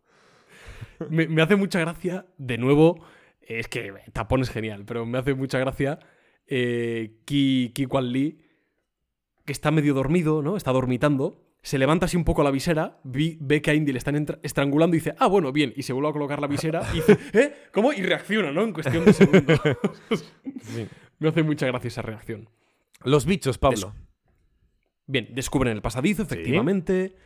De nuevo tenemos otro de los running gag de, de la película. Tapón coge nuestras cosas. eh, pues Tapón coge nuestras cosas y descienden a las catacumbas. Los bichos, como siempre, en Indiana Jones tiene que haber algún animal. Algún bichejo. En la primera eran serpientes. Pero como obstáculo, En- quieres decir. Sí, tiene que haber como alguna barrera, un obstáculo que, en cierto Porque, modo, porque atemorice- animales ya han aparecido, ¿no? Te refieres, Claro, claro, como elemento escena- antagónico, obstáculo, ¿no? En efecto. Eso y una es. escena donde se conviertan un poco en protagonistas. Aquí son los bichos, antes fueron las serpientes, eh, luego serán en la tercera las ratas y en la cuarta las hormigas. Las ratas no tienen tanto protagonismo, pero bueno, ahí están como, como elemento característico. Bueno, podrías Bien. decir los nazis también. Los, los- los nazis también. como bichos. Muy bien. La cámara de pinchos, Carlos. Es. Es de, de las mejores secuencias de toda la saga. Me parece Te quiero decir, eso se ha tenido que hacer de verdad. Sí, sí, sí, si ves el making of, está literal hecha la sala, los pinchos salen, baja la No, no, pared. me refiero a lo de los bichos. No, no. También. Por eso te digo que qué asco, tío. Todos. Qué asco. Y, y miles, si ves el making of, miles y miles de insectos. ahí tenía que estar Spielberg con la cámara también, al lado de los bichos. Sí, o sea sí, que- sí. Claro, claro, claro. Qué asqueroso, por favor, qué asco. O sea, que, o sea que la- actriz tuvo que, hacer, tuvo que hacerlo de verdad. Sí. sí. Dios. Y la actriz, la actriz, por lo visto, y ella, bueno, por lo visto no, ella lo cuenta, es igual de cagada que Willy. Hombre, yo también. O sea, quiero decir, yo tengo que hacer eso y te juro que prefiero, prefiero que me dejen entrar en la sala de Indiana Jones y Tapón y que me aplasten los pinchos, ¿eh? O sea, que yo, Yo a veces lo pensaba. yo prefiero estar al otro lado. Yo te lo digo de verdad, prefiero estar al del lado de Indiana Jones que de Willy. El mundo se divide en dos categorías. Sí, los sí. que prefieren estar dentro de la sala de pinchos y los que prefieren Es estar que me parecen dos buenas categorías, ¿eh? O sea, me parece como el quien, como quien dice, Buah, ¿qué prefieres? ¿Morir ahogado o morir quemado? ¿No? Es como un, poquito Sí. esa disyuntiva. Pues yo lo tengo claro. Yo prefiero. Yo prefiero que me aplasten los pinchos y morir espachurrado. Ese plano de la escalopendra, o cien pies o como se llame. Es que a mí las escalopendras, que además son venenosas, ¿eh? Creo Sí, que son peligrosas, y, sí. Y son peligrosísimas. Sí, sí, sí. Creo que incluso. Eh, Estoy patinando, puede ser, no lo sé, pero creo que incluso puede dar fiebre una picadura de, de estas, ¿eh? Hombre, fiebre. Como las sí. de garrapata y demás. Sí, sí, sí. Y más. Ese plano de la escalopendra metiéndose por el, por el pelo de Willy. Ah, que yo creo que hay, por tiene que ser una. Tiene que ser una peluca o algo, porque evidentemente no se va a meter de verdad por su cuerpo que un bicho de esos pica. Sí, sí, sí. Ese plano me pone malo, tío. Ese plano me, uf, me da un repelús. Eh, bah, es que no quiero ni pensarlo. Qué asco. Aquí el montaje. De nuevo, otra, otro momento de montaje alternado, ¿no? De mientras tanto Willy hace esto, ellos están. El pulso es maravilloso. Para salir de la trampa, Willy fuera tiene que pulsar una palanca que está al fondo de un agujero, rodeada de bichos. Me parece brutal. Brutal. Y cómo la música, lo hemos dicho en la narración, cómo la música de John Williams se va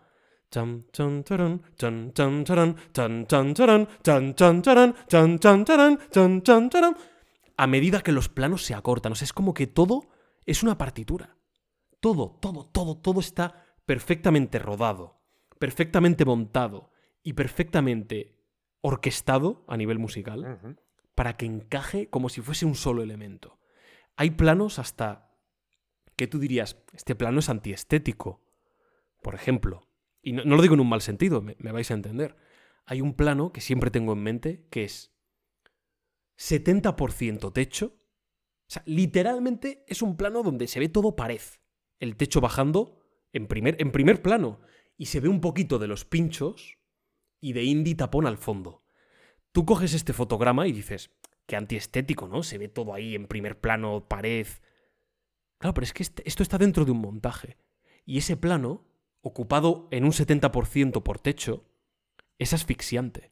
Porque lo que se pretende representar es que es una situación asfixiante donde literalmente estás entre la espada y la pared, entre la espada y el suelo, nunca, mejor dicho. Y ese detalle, Carlos, de el pincho del techo colándose por la cinta del gorro de Indiana es es maravilloso, ah. es maravilloso.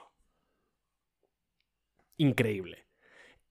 Vista la misma situación desde diferentes momentos, todo planos cortos, porque antes Spielberg te ha, situado en el espacio, sabes perfectamente dónde está cada uno, entiendes muy bien todo como para que con primeros planos sabes dónde está cada cosa situada, no hace falta mostrar más.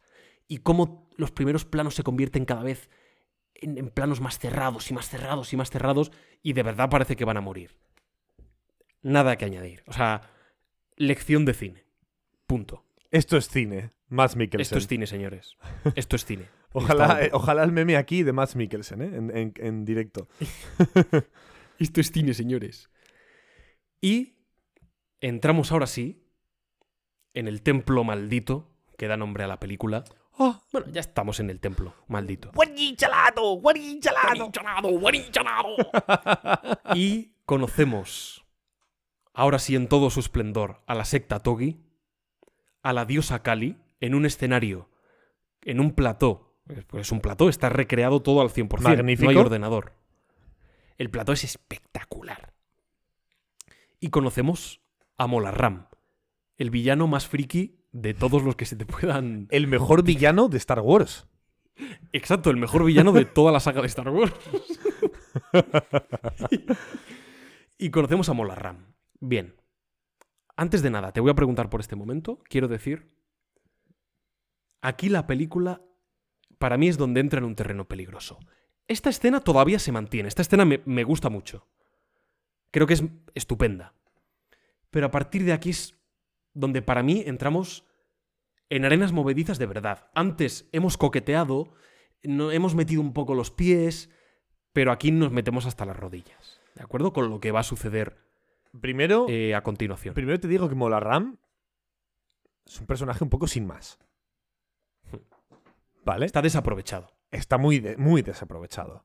Por eso, la idea que tú has dado antes, luego la, Te dejo a ti, por supuesto, que la. Que te, sumerjas en ella, ¿vale? En, esa idea. Que la expliques bien, pero me parece buena. Me parece bien porque sería presentarnos antes. sí, Sería presentarnos antes un personaje que luego además eh, sería. Había, habría una. una rotura de las expectativas, ¿no? Exacto. Sería interesante. Pero de repente aquí, eh, al de hora y diez, de hora y cuarto, nos, enseñan al villano principal de la película. Muy, muy, muy al final. Y es un personaje que, aún estando. Eh, es como. Está bien hecho, pero está bien hecho como, como típico villano en sus últimos 30 minutos de peli. ¿Sabes? Ya le conocemos, ya sabemos qué es lo que quiere, y en esos 30 minutos le vamos a ver hacer estas cosas. Pero a Molarram le vemos directamente haciendo estas cosas. No, no, no hemos tenido ese previo, ¿no? Como en Belloc o como en otros, como en otros villanos, ¿no? Eh, y además te digo una cosa. Era lo único, o casi lo único, Pablo, que no recordaba de la película. ¿No te acordabas de Molarram? o sea, me acuerdo de él por ti, por tu culpa, obviamente por tu culpa, porque Pablo de repente dice, ah, cómo mola mola Ram. Es típica frase que Pablo dice todos los domingos al despertarse. Todos los domingos yo me despierto con un audio de Pablo que es, ah, guari chalado, cómo mola mola Ram. y ya está. Entonces, más o menos sabía quién era, pero no le ponía, no me acordaba de él, no le ponía cara, no. De repente he llegado a esa parte de la peli y he dicho, de hecho lo tengo aquí apuntado como reflexión, he dicho, ostras, que Molarram es claramente el malo de la película. Cuando tú me decías, sí, Molarram es, el, es el villano principal de la película, yo, yo me esperaba, bueno, igual es, pues bueno, sí, un, un tío así como un poco antagonista que sale ahí por el final, ¿no? En el templo y tal, pero me imagino que el malo, pues, será, será otro, ¿no? Que no me acuerdo o algo así. No, no, que es Molarram.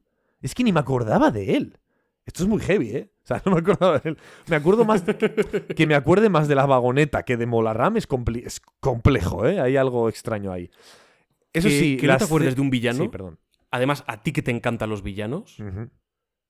Es bastante significativo, ¿eh? Para. En, en cuanto. Lo digo en un sentido negativo.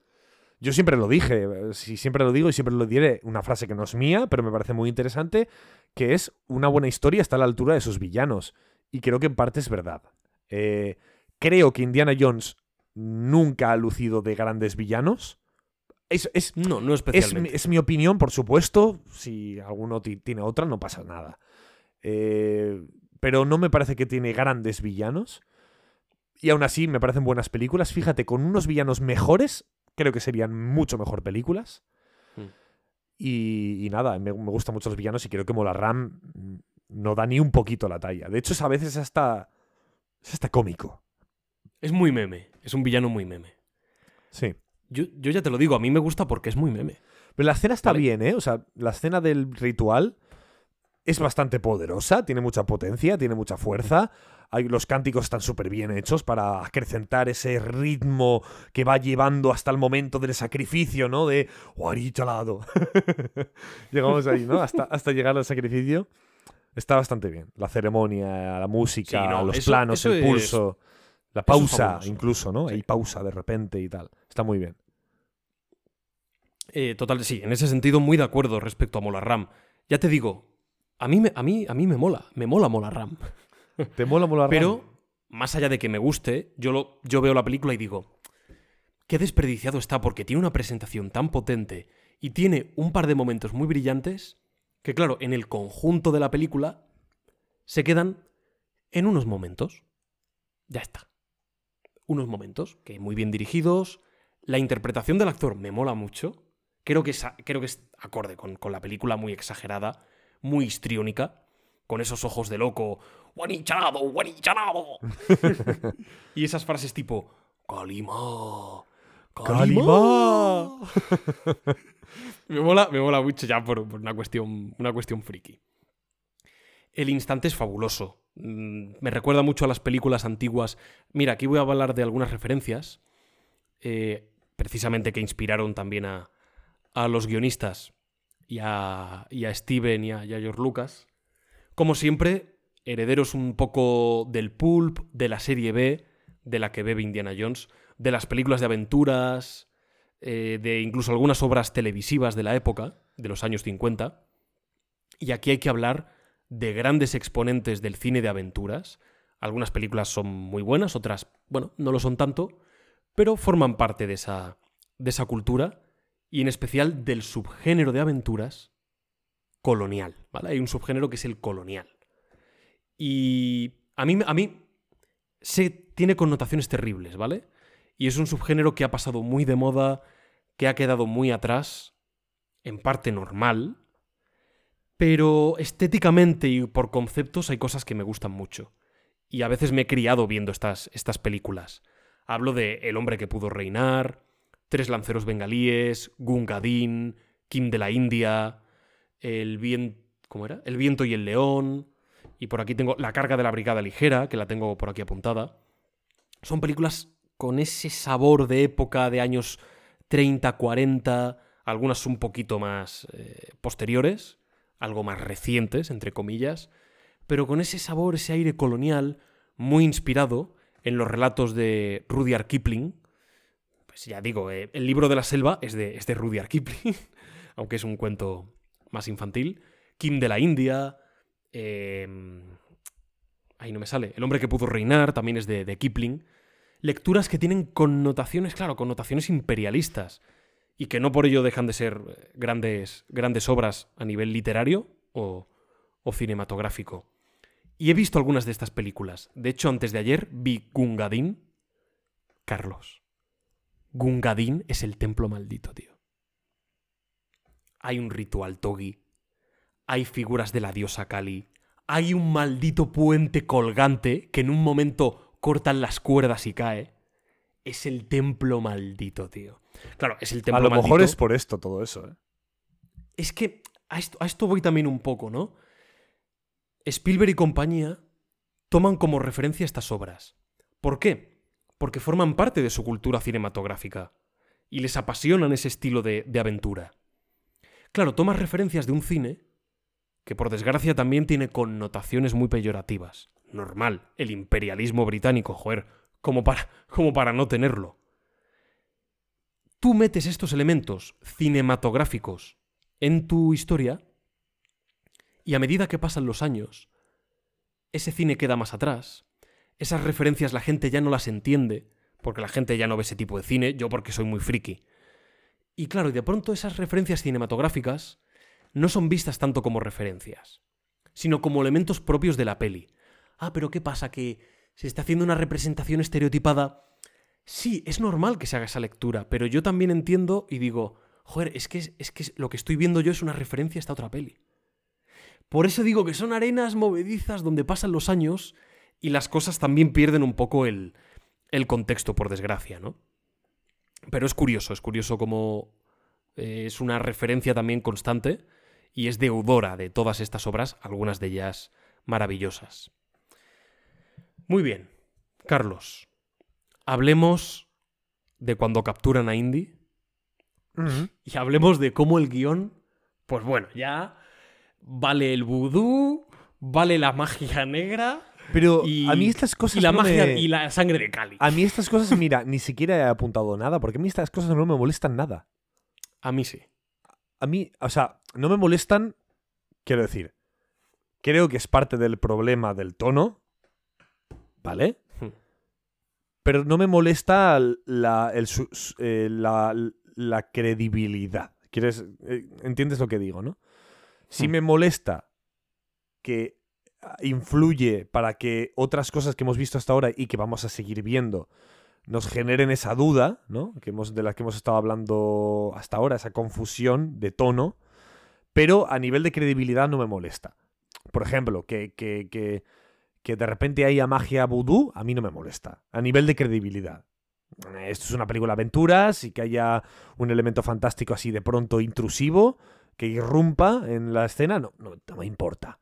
O lo mismo que, que, que, que Tapón pueda eliminar el sueño negro de Cali, de la sangre de Cali, eh, con el fuego, tampoco me molesta. Me parece hasta bien. Bueno, un, es como un, digámoslo así, eh, es un elemento como muy potente de repente, ¿no? Y que puede despertarte de algo, de algún tipo de tal, pues puede ser.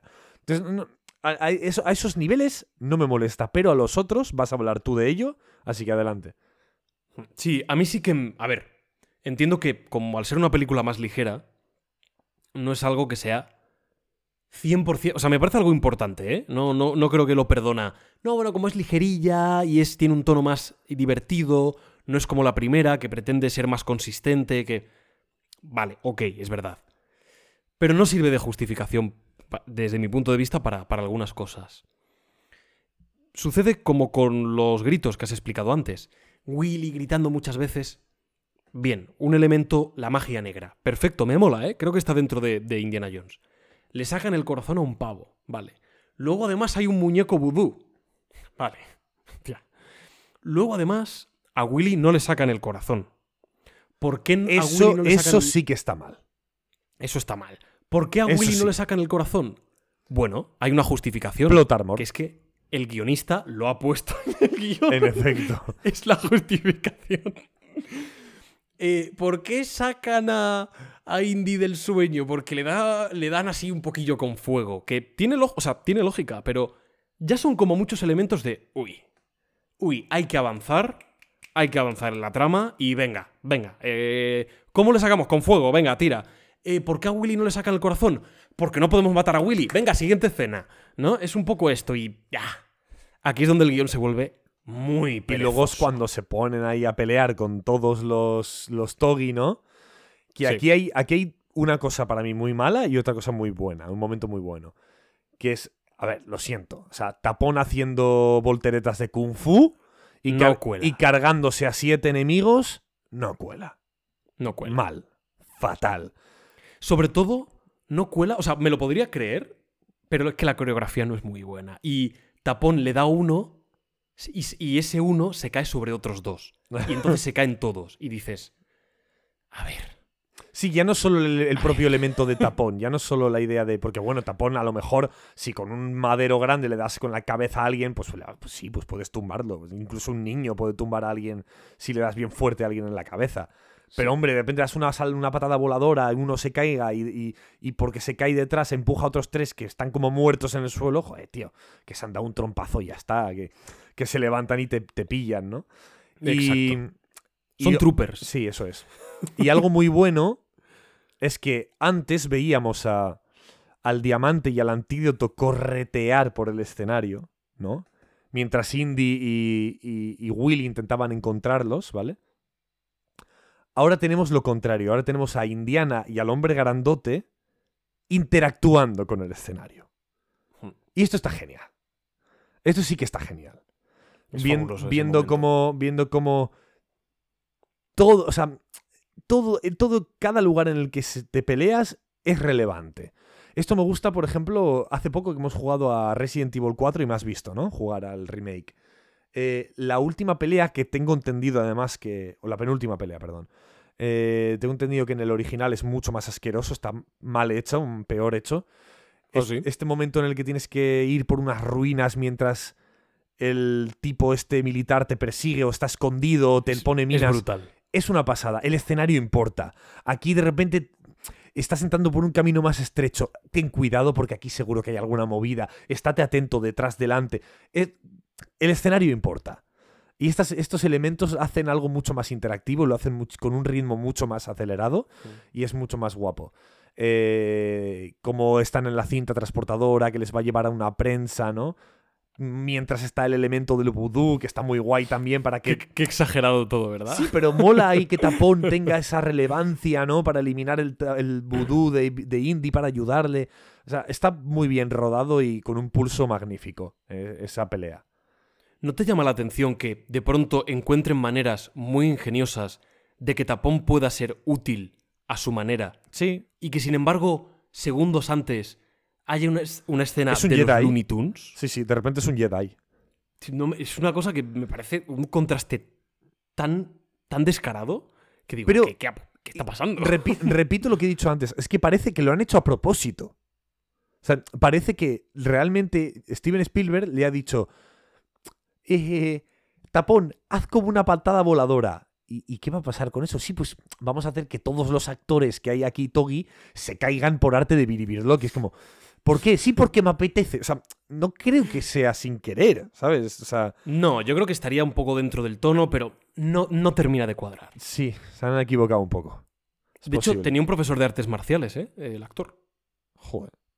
Sí, sí, te- te- se, ve en, se ve en el making of, tiene el que le va diciendo aquí la patada más arriba, más tal. Sí, pero no, No, no termina de cuadrar. Para mí otro problema es Willy. Willy aquí sufre un estancamiento. Willy, bueno, está. Bueno, e- está. Está ahí. Y hay un está, momento que, pulula. que está bien, que me gusta, que, es- que, que creo que enfatiza mucho incluso... A mí estas cosas me gustan mucho. Dragon Ball hace una cosa que es muy buena. ¿Vale? Fíjate dónde lo estamos yendo. Uy, madre mía. Goku habla al espectador. Cuando, a ¿Qué ver, dices? a ver. Rompe, rompe No, la cuarta pared. No rompe la cuarta pared. Pero, digamos que pide al planeta Tierra, obviamente se refiere al planeta Tierra de su diégesis, del de la propia diégesis de la narrativa.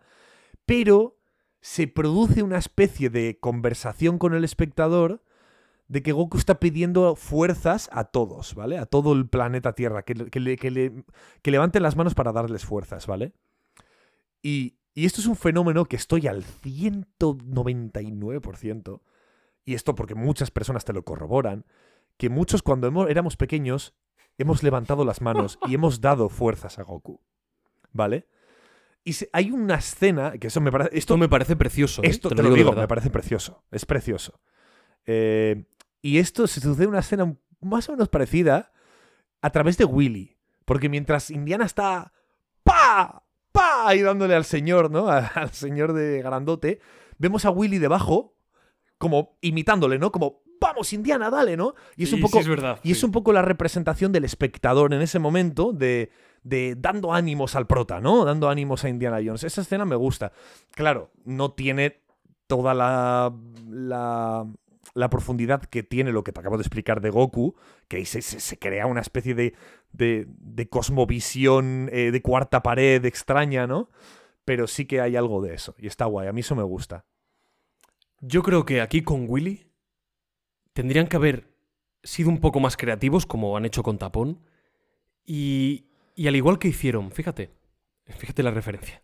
Al igual que hicieron con Mood Williams, es decir, el hijo de Indy Sí. en, la, en la cuarta, que en un momento es una cosa además que se, que se ve venir, no es muy ingeniosa, pero sirve luego para crear una escena de acción divertida.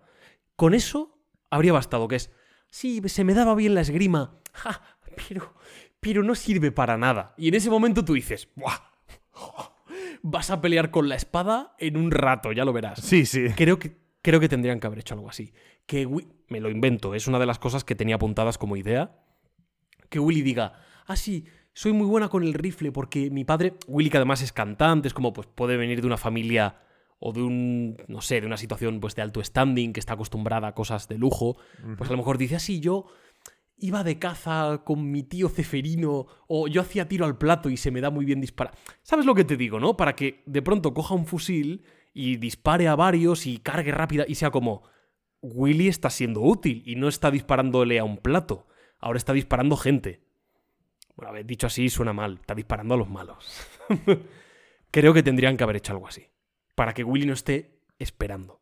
Porque está mirando el reloj en plan, bueno, Es como. Es ¿Cuándo como, nos la, vamos? es como en la momia, ¿no? ¿En en es en la 2, creo. En la, en la momia 2.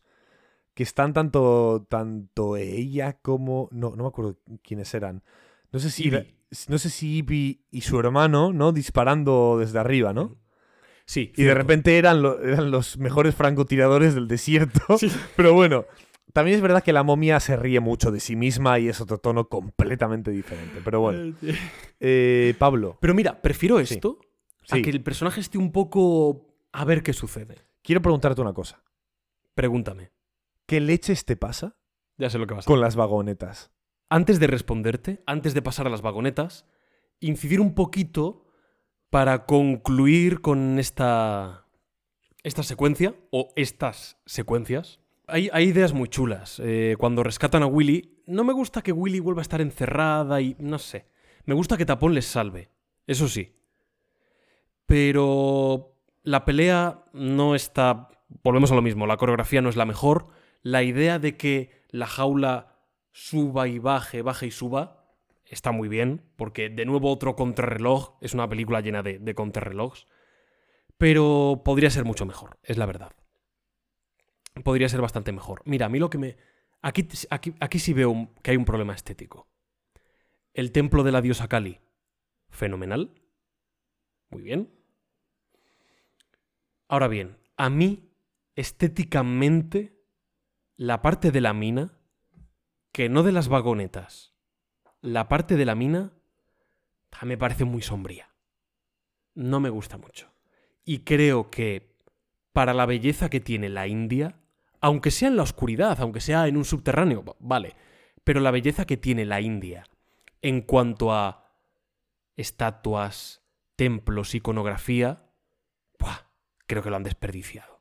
La cámara de pinchos muy bien, la diosa Kali, el palacio Pancot, pa- fantástico. Pero me habría gustado más que fuese una especie de sí, unas minas, vale, puede haber mucha roca, vale, pero que se conjugase con elementos casi arquitectónicos de son las catacumbas de algún lugar, hay paredes con, con murales escritos y grabados, con algunas pinturas de lo que habría sido, pues bueno, quizás un... De hecho, Molarram lo dice en un momento. Dice, estamos buscando las piedras Sankara que un sacerdote escondió en las catacumbas. bueno, pues puedes hacer una catacumba que sea más catacumba, ¿no? Con una idiosincrasia religiosa. Creo que, creo que esto es muy significativo. Para mí, ¿eh? Es una lectura que quizás yo hago que no, no tenéis por qué compartir, pero para mí sí que es muy importante en una película de este estilo. Y que aprovechen, que aprovechen la idiosincrasia del, del lugar. Y que además haya un poquito de exploración. Mira, a mí, en cualquier película, no solo Indiana Jones, en cualquier película, en la que capturan a un personaje y a los dos minutos se libera, me parece la cosa... Capturan a Tapón. Tapón pica- picando piedra.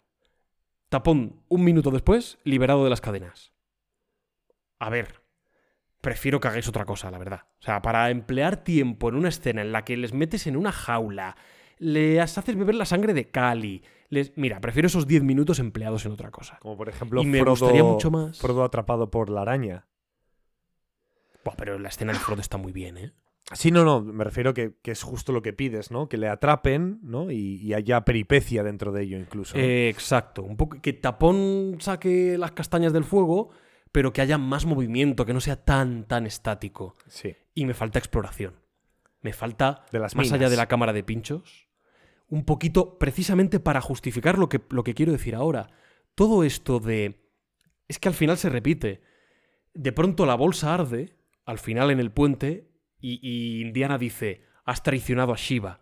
Y pronuncia la frase del pergamino que, que tiene sentido. Y de pronto Indiana Jones dice, vale, esto, o sea, esto es real, ¿no? Aquí hay algo, no sé si hay magia, pero aquí hay una fuerza de algo. Para llegar a eso, para que no sea tan por los loles, me habría gustado que investiguen un poco más, incluso, fíjate la propuesta que voy a hacer, incluso que aquello que le dicen en el poblado de Shiva os ha enviado aquí. E Indiana dice, no, no, no, mire, hemos caído en un avión, no, no, no, Shiva os ha enviado. Que de pronto investiguen y vean en un mural que efectivamente aquella leyenda a lo mejor es cierta, que están, ah, fíjate, aquí se habla precisamente de esa leyenda y hay como referencias a, a lo que a ellos les ha sucedido y sea como, ostras, es posible que sea verdad, que ellos coinciden, será casualidad que justo Y coinciden. que luego ponga. Ah, Bueno, a lo mejor, a lo mejor sí que tú, lo- tú lo habías pensado ya. Pero yo propongo algo más. Sí, Que a lo, que a lo mejor eh, pongan la propia profecía como en un mural, imagínate, ¿no? Como por ejemplo de- el de Kratos y God of War, ¿no? Eh, sí, sí, exacto. Eso es. Pues que pusiera que Indiana Jones se deshacía de Molarram de esa manera. Por ejemplo, Pero esa por parte, ejemplo. igual, pues no nos la dejan muy clara, ¿no? Nos dejan como claro que hay como algo para el futuro, ¿no? Y que luego Sí. Indiana Jones explique lo que lo vio en el mural, ¿no? Que tenía que decir esas palabras, ¿no? Hostia, esa, esa idea me mola también. Por ejemplo, está guay. ¿No te parecería que con esto la película en Re- algunos redonda. aspectos sería mucho mejor? Redonda. De verdad, es que lo pensaba, lo he pensado muchas veces y digo, qué pena esa parte de explorar un poquito más en alguna inscripción, algún grabado, luego les pueden capturar, eh, tapón a lo mejor, ¿sabes lo que? eh, pueden leer lo del sueño negro de Cali, se ve como para salir del sueño algo, puedes justificar ahí algunas cosas, entremezclándolo con la propia exploración y la peripecia, y quedaría mucho más redondo incluso a nivel estético. Porque a mí lo del... Tío, a mí lo de los niños me parece muy oscuro. Sí, a ver, es bastante oscuro. O sea, lo es, lo es. Yo te voy a hacer una pregunta, Pablo. no sé. Tú que has leído rollo historias, de, pues, libros, ¿no? De, de el mundo de Indiana Jones y movidas, ¿no? ¿Tapón dónde está en el resto de películas? Nunca, nunca se explica. Tapón, bueno, pues eh, no sé si va a Estados Unidos con Indy, se queda... No lo sé exactamente. Pero es que parece su padre, es que vive una maldita aventura con él, de verdad se deshace de él y ya está, o sea... es bueno, poco- niño, ve a comprar tabaco y de pronto Indy se va corriendo. Eh, Sería gracioso al menos, ¿no? sería, muy, sería gracioso. ¿eh? bueno, en fin. Pablo, esas llegó son el mis momento. propuestas. las, Ay, la- ay, bueno, eh, trozos, tro- digamos, vamos a llamarlo cazuelas sobre ruedas. Para no decir la palabra vagoneta. La palabra vagoneta como mola, además. Es que es un es tabú. La palabra vagoneta entre Pablo y yo es tabú. Porque si, yo digo vagoneta, Pablo se pone a bailar una, una, Buah, una jota. No digas vagoneta. No, No, no, no lo voy a decir. No mentes esa palabra en mi presencia. Cazuela con ruedas. Mirad. Mirad. Esta escena tiene dos partes. No dos partes cinematográficamente. Podríamos distinguirla en partes, pero no, no me refiero a esto. Dos partes para mí. ¿vale? Do- dos lecturas, dos impresiones. Una es la cinematográfica. Cinematográficamente me parece fabulosa. Tiene algunos fallos, quizás con alguna coreografía, pero, bueno, en general eh, me parece una escena estupenda. Eso sí, original y descabellada a más no poder, pero es fabulosa. Como ya estamos en terreno pantanoso, el tono es verdad que se ha perdido un poco, hay niños a los que les estaban dando latigazos y ahora estamos huyendo por una minita. Es que, claro, no, no sabes cómo tomártelo, ¿no? y luego está la, cuestión, cuestión puramente personal. Yo desde pequeño, por alguna razón, estaba obsesionado con, con las vías de tren, con los trenes, con las vagonetas, con las minas. Y especialmente con las minas. Porque aunan muchas cosas que a mí me gustan. Por un lado, esas vías férreas. Por otro lado, los subterráneos. A mí todas esas cosas que están bajo tierra, ocultas, en la oscuridad, me flipan. Y en tercer lugar, los laberintos. Porque una mina, en cierto modo, tiene una concepción un tanto laberíntica, te puedes perder, hay muchos pasillos, zonas, túneles, bajadas, subidas. Y además es una especie de montaña rusa. Claro, tiene los componentes necesarios como para que sea, para mí, mi escena favorita de toda la historia del cine. ¿De acuerdo? y la realidad es que me. me hipnotiza. Me hipnotiza. Aparte de que considero que está muy bien, pero me hipnotiza. Y aquí sigue Totalmente. pasando lo de los personajes se siguen cagando. No, no paran de cagarla, ¿eh? Indy, Indy, a la izquierda. Pues no, pues no, niño, vamos a la derecha. y otra ¿Qué vez. te parece a ti la escena? Está bien, lo tengo aquí apuntado, se es divertido, está bien dirigida además. Me ¿Sabes que construyeron Sí. Toda una vía férrea con una cueva de verdad, con una mina, mina eh, para hacer el trayecto y había subidas y bajadas de verdad y montaban la cámara en una vagoneta para seguir a las vagonetas. O sea, una currada que alucina. Pero, pero a una velocidad más o menos adecuada, ¿no? Sí, a una velocidad más despacito, pero había subidas y bajadas, ¿eh? Que los actores iban dentro ahí del, del vagoneto. Está, ¿eh? está- hay sí, gente sí. que está loca en este mundo. Pero bueno. Hay miniaturas, también hay algunas, algunos momentos con miniaturas que si te fijas se nota un poquito que son miniaturas y son muñecos que se mueven. Está muy bien hecho, está muy bien montado. Hay algún, alguna proyección de fondo que se nota el paso de, de los años, pero es una escena súper creativa y yo creo que es, entre otras cosas, lo que le valió la nominación y la victoria en cuanto a, al Oscar a efectos visuales. Creo que es una película muy modélica en cuanto a esa plasticidad, de cómo se ven las cosas, del cariño, el cuidado con el que, con el que está hecho. Una escena trepidante.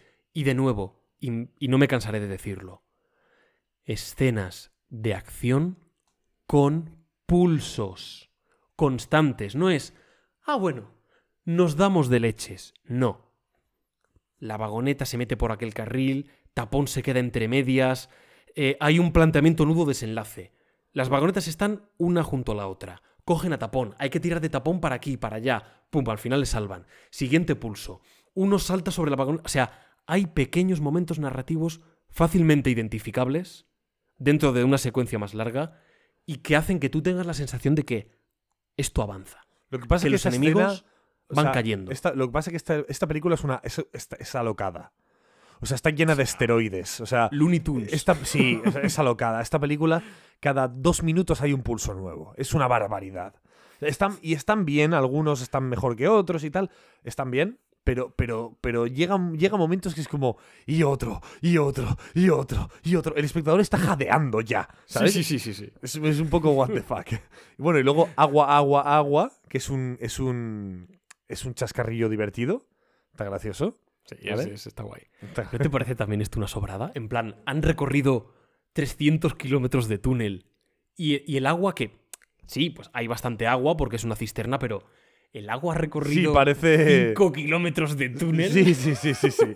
Pero bueno, A lo, a lo mejor hay una temporalidad ahí que no hemos entendido muy bien, ¿no? no tampoco sabemos mucho. Pero bueno, Sí. sí. Son cosas raras, Sí, ¿no? cosas que La raras. película se, se concede. Bueno. Y encaminándonos, encaminándonos al final, uno de los momentos más emblemáticos de la saga y un momento muy icónico dentro del cine, de las películas de aventuras, que es el puente colgante. Y Mucha también gente hay un guiño a, hay un guiño a la escena de la pistola con el del sable. También es verdad. Hay sí, un hay guiño pequeño de. gag. Además, hace el mismo gesto Harrison Ford. O sea, lo, lo Sí, clava. Sí, sí, sí, sí. Lo clava. O sea, literalmente puedes, puedes poner a- al mismo actor en la misma situación de la película anterior y parece el mismo momento. De, aparecen dos tíos con sable y dice. Bueno, que, te- que- que tengo una pistola y no tiene. Le Todo, veo tan todo. cómodo a Harrison Ford en el papel, te lo juro. Sí, sí. Está Le bien. veo tan suelto, tan sonríe con esa media sonrisa que tiene. ¡Buah! Por estas cosas dices, jo, este tío es un, es un actor estupendo. Yo, Es un actor que en otras pelis Sí, no perdón. destaca tanto, pero aquí es fabuloso. Está preparado para esto, el tío. Y yo en cuanto al puente, lo que menos me convence es el, el- el maleficio ritual que hace Indiana. ¿eh? Me convence cero. O sea, A mí tampoco me convence. no, no, no, no, vi- no lo vi venir y no lo vi salir tampoco. La idea me gusta, pero, tío, lo que hemos dicho antes, Sí. esa profecía que ya le vaticinan desde el principio, es que hasta lo tienes hasta sembrado, es que ya lo tienes dentro, joder, aprovechalo. bueno, imagínate la idea mística, ¿no? De tú, tú, tú, que les dijeron al principio lo de la profecía. que seguiría ¿es sin tener sentido verdad, con no? luego el arca perdida, porque se supone que es años después, a nivel eh, diegético, ¿no? Hmm. Es años después, pero, pero Indy no cree en la magia. Es, Literalmente. es- es un poco raro. raro. ¿no? Pero sí, Sí. vale. Yo creo que es una manera también, y de esto se habla, yo creo que se, se mencionará en la quinta película. De hecho, Indy lo menciona en el tráiler de- del Dial del Destino, que dice, no creo en la magia. No dice, pero a lo largo de mi vida he visto cosas que no puedo explicar. Es como una manera de decir, tendrá un motivo, tendrá un- una lógica quizás que se me escapa, ¿no? Y lo importante no es eso, sino la fuerza con, la que haces algo, ¿no? Ese empeño, ese... eh, Hay una idea bonita detrás, pero en este momento de la película, de la saga, es raro. Por la tontería esta de que tiene que transcurrir antes porque... ya, es absurdo. El momento del puente a mí me encanta. Me encanta porque es, es tan de... Es tan de juguete. Es de típico momento que estás con tus juguetes jugando y se te ocurre una idea que caiga el puente, que rompan las cuerdas, que tengan que trepar. Es un nuevo pulso. Además, en un escenario eh, completamente distinto hemos salido a la luz del sol. Antes ha habido un- una atracción con una mina. Ahora de pronto tenemos una nueva atracción donde un puente se cae. Es peripecia pura, es, es aventura, suda aventura. O sea, tú sales sudando aventura por todos los poros de tu piel. Porque son totalmente ideas, son high concepts. Son high concepts metidos, pum, todos en, en la misma película. De hecho, la escena de las vagonetas estaba pensada para el arca perdida. Y vieron que no cabía, dijeron, ¿cómo, ¿cómo metemos esto aquí? No es posible. Vamos a apartarlo y si un día hacemos otra, intentamos meter las vagonetas. Y... ¿Tac, Ahí están. y ahí las tenemos. Exactamente. Por cierto, no lo he dicho antes, pero Harrison Ford se, se partió la espalda cuando lucha contra el Togi en la habitación, que le intentan estrangular. Ajá. Ahí se partió la espalda el actor. ¿Por qué? En el movimiento de lanzar al otro hacia adelante, Ah, sí, vale. ahí se partió la espalda. Y no pudo grabar, tuvo que ir a recuperarse, a operarse. Le operaron con una enzima de papaya o no sé qué movida. Y tuvieron que rodar sin él muchos planos. Sí, sí, eso decía Spielberg. Sí le pusieron una enzima de papaya, que el resultado fue increíble y nadie se lo esperaba. Yo estoy alucinando. Bueno, Otra curiosidad, perdona, sé que hablo mucho, Carlos, ¿eh? y estarás ya con ganas de, de, de- no, no, no, no, no, de no, de irte verdad que no. cama. De verdad que no, de verdad que no. Otra curiosidad es que Pobre puente- Pablo, pobre Pablo, ya con lo que le dije la última vez ya está. El puente colgante es real. Eh, Ah, literalmente. ¿es el de Bilbao? es el de- exacto, es el de Bilbao, donde pasan los coches. es un puente real 100%. Lo construyeron unos ingenieros porque al lado del puente hay una presa. ¿Vale? Que en la película no se ve porque no puede haber una presa ahí, ¿no? Eh, diegéticamente. Hombre, Pero hay una presa y en la presa trabajaban ingenieros que fueron los que les construyeron el puente colgante. Imaginaos, ese cañón que se ve es real. El puente es real. Todo es real. Y Spielberg no se atrevía a cruzarlo. De hecho, Spielberg nunca lo cruzó. Nunca. Y cuando se lo dijo a, Harrison Ford, le dijo, tío, yo no soy capaz de tal. Dijo Harrison Ford que no. Ya verás. Y cogió Harrison Ford y cruzó el puente corriendo de punta a punta. Y Spielberg lo cuenta en- como anécdota y dice, claro, pero es que él no es solo Harrison Ford, es que él es Indiana Jones, ¿no? En plan, él puede cruzarlo sin ningún tipo de, sin ningún tipo de, de miedo. Es una escena que, ya digo, me parece muy divertida. Mm, Suda realismo, porque literalmente es una escena real. Eh, el puente incluso lo detonan y el puente se rompe. Es fabuloso. Son de estas locuras que, que antes se hacían y que hoy a veces se hacen en alguna ocasión y se nota. y se nota cuando lo hacen en el mejor de los sentidos. Mejor. Gracias, ¿no? Por, por este espectáculo visual. Y yo, a mí esto me pone los pelos de punta. A mí esto me emociona, me emociona mucho. El problema, el problema es que hay un Deus ex máquina que de pronto aparecen los soldados indios con el Al general, con el oficial británico. Al menos aparecen cuando ya importa un más bien poco. Es verdad, es verdad. Pero tiene un problema añadido, que es que aparece el oficial británico, que por cierto aparece también en El Resplandor, el mismo actor, en el, cuando están en los baños con Jack Torrance, eh, como curiosidad. El problema es que, claro, de pronto da la sensación de que los ingleses salvan el día, y no es realmente así. De hecho, incluso los soldados que aparecen, sí, son, son del ejército británico, pero son incluso indios. Son indios, sí. Pero. Ah, el sabor de boca que dices, tío, tienen que aparecer aquí el oficial británico de turno para salvar el día, qué innecesario, ¿verdad? Para ensuciar todavía más esa posible lectura negativa. Con soldados, como- además, atraídos desde otra cultura, a tu propio ejército de tu país y tal. Uf, Exacto. sí, es un poco. ¿eh? Ah, ¿verdad? ¿Verdad Eh. que molesta? ¿Verdad que molesta? Eh. A mí no- es verdad que no me molestó mucho, pero luego lo pensé y fue como. "Ba- Sí. mm, Eh. eh, eh". Carlos. Ya encaminándonos al final final. Sí. Hay una escena al final. Que hoy día sería imposible de rodar. A ver, cuéntame. ¿Sabes qué escena digo? Eh, no me caigo ahora. Tiene que ver con el látigo. Ah, sí. Esa, escena. Te refieres hoy a Indy cogiendo con el látigo a Willy, ¿no? queman, le prenden fuego a los cines. Esa escena de Willy, en plan, déjame en paz, no sé qué, y Indy hace. La coge con el látigo y la trae hacia sí, y ella además sonríe en plan, ja, tal cual. Es como, hostia, chaval. Que, sinceramente, a mí no me parece para tanto, creo que está muy contextualizada. Creo que es. Vale, es un látigo, pero creo que es un poco una broma. Pero es verdad que. Han pasado unos años eh, socialmente puedes llegar a hacer otra lectura y dices, joder, madre mía, si esto se estrenase hoy, habría gente que, que- que quemaría el cine, ¿sabes? No sé qué opinas tú. Puede ser, pero yo creo que está, viene muy implícito con el tono, ¿eh?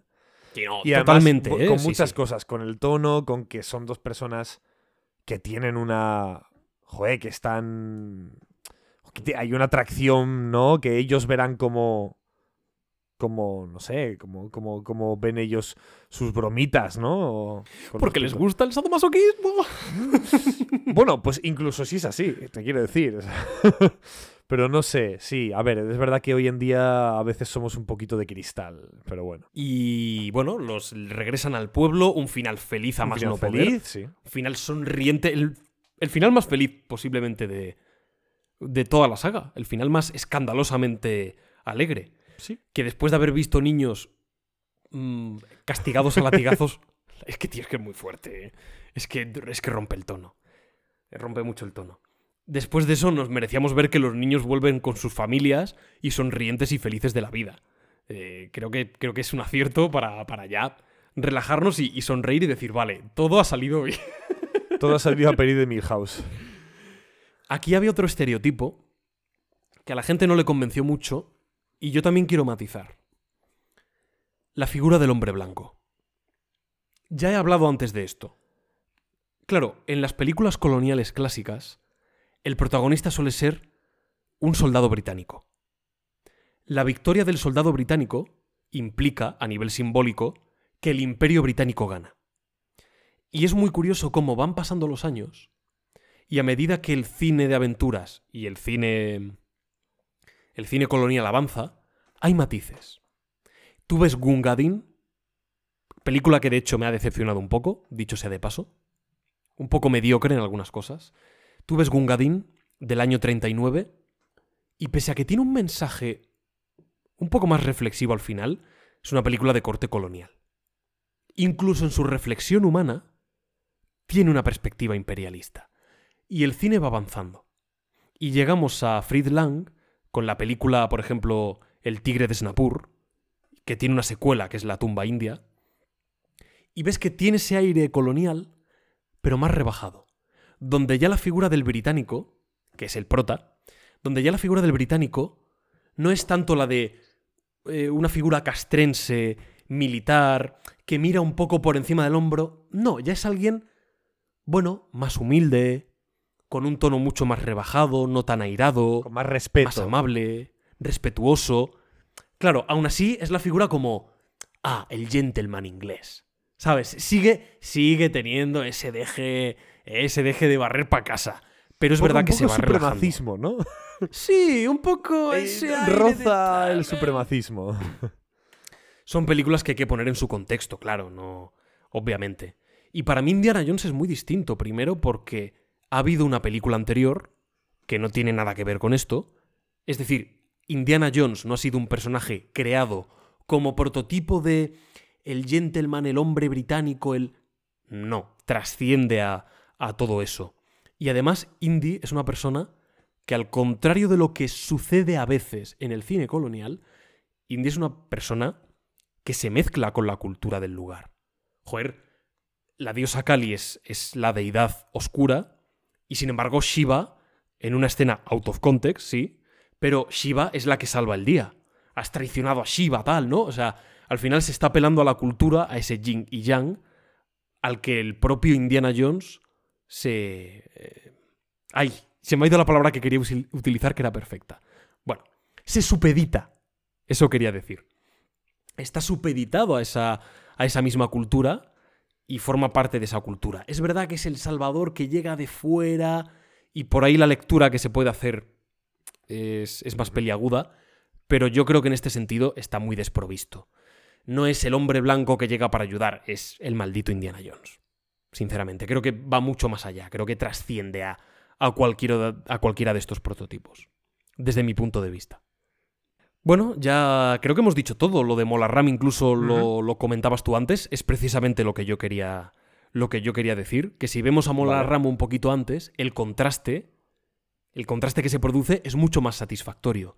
Imagínate a Molarram con tapón. Ah, bienvenido al Palacio Pancot, jaja, jiji, ah, qué bien. Y luego de pronto le saca el corazón una un cosa. Es un actor que por, por planta le pega, ¿eh? Sí, sí, sí, sin duda, sin duda.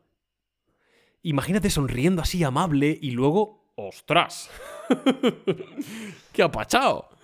Me habría gustado mucho más. Pues ya Pero- camino. pero Camino de.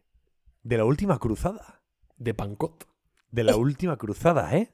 Camino Tres del semanitas. cañón de la media luna. En tres semanitas tendréis. Tendréis. Viaja al centro. Indiana Jones y la última cruzada. Uf, Carlos, no digas eso, ¿eh? No de digas esa, eso. de esa que sí que tienes ganas, ¿verdad? Es que ya de este tenía muchas ganas. Muchas no, Ya, muchísimas. Pero para la tercera ya vas a flipar. A medida que se vaya acercando la fecha, lo vas a flipar. y luego, claro, porque significaría que quedarían otras tres semanas para el- la cuarta, el de la calavera de cristal, y ya sale la del dial del destino. O sea, Carlos, claro, Carlos. se acaba de levantar y va a dar con el látigo, ¿verdad? Va a dar con el. A ver, a ver. Ahí está. Ahí está. O- Ole. Ay, madre mía, que se cae todo. Dios mío. Bueno, Pablo, ¿qué tienes que decir de concluir? Para ir terminando. Concluir. Eh, mira, un par de curiosidades, que es que Bueno, ya he dicho, ¿no? Eh, Kate Capshaw, que es Willy, y Spielberg se conocieron en esta película, son marido y mujer. Los personajes Indy, Willy y Tapón se llaman como los perros de George Lucas, Indiana, Spielberg, eh, que es Willy, el perro, y Tapón, eh, que en inglés es Short Round, es el perro, o, lo era, imagino que habrán muerto, ¿no? Sus mascotas. Era el perro de Gloria y de Bill, que son los guionistas principales de- del Templo Maldito. Que además habían estado en la India y les había gustado mucho, y por eso les habían contactado. Y luego no pudieron rodar en la India por un tema del guion. Había cosas que no les convencían mucho al gobierno. Pero ¿sabes qué es lo que menos le convencía de todo? Según decían en el making of. La palabra Maharaja. No les gustaba que apareciese la palabra Maharaja en la película.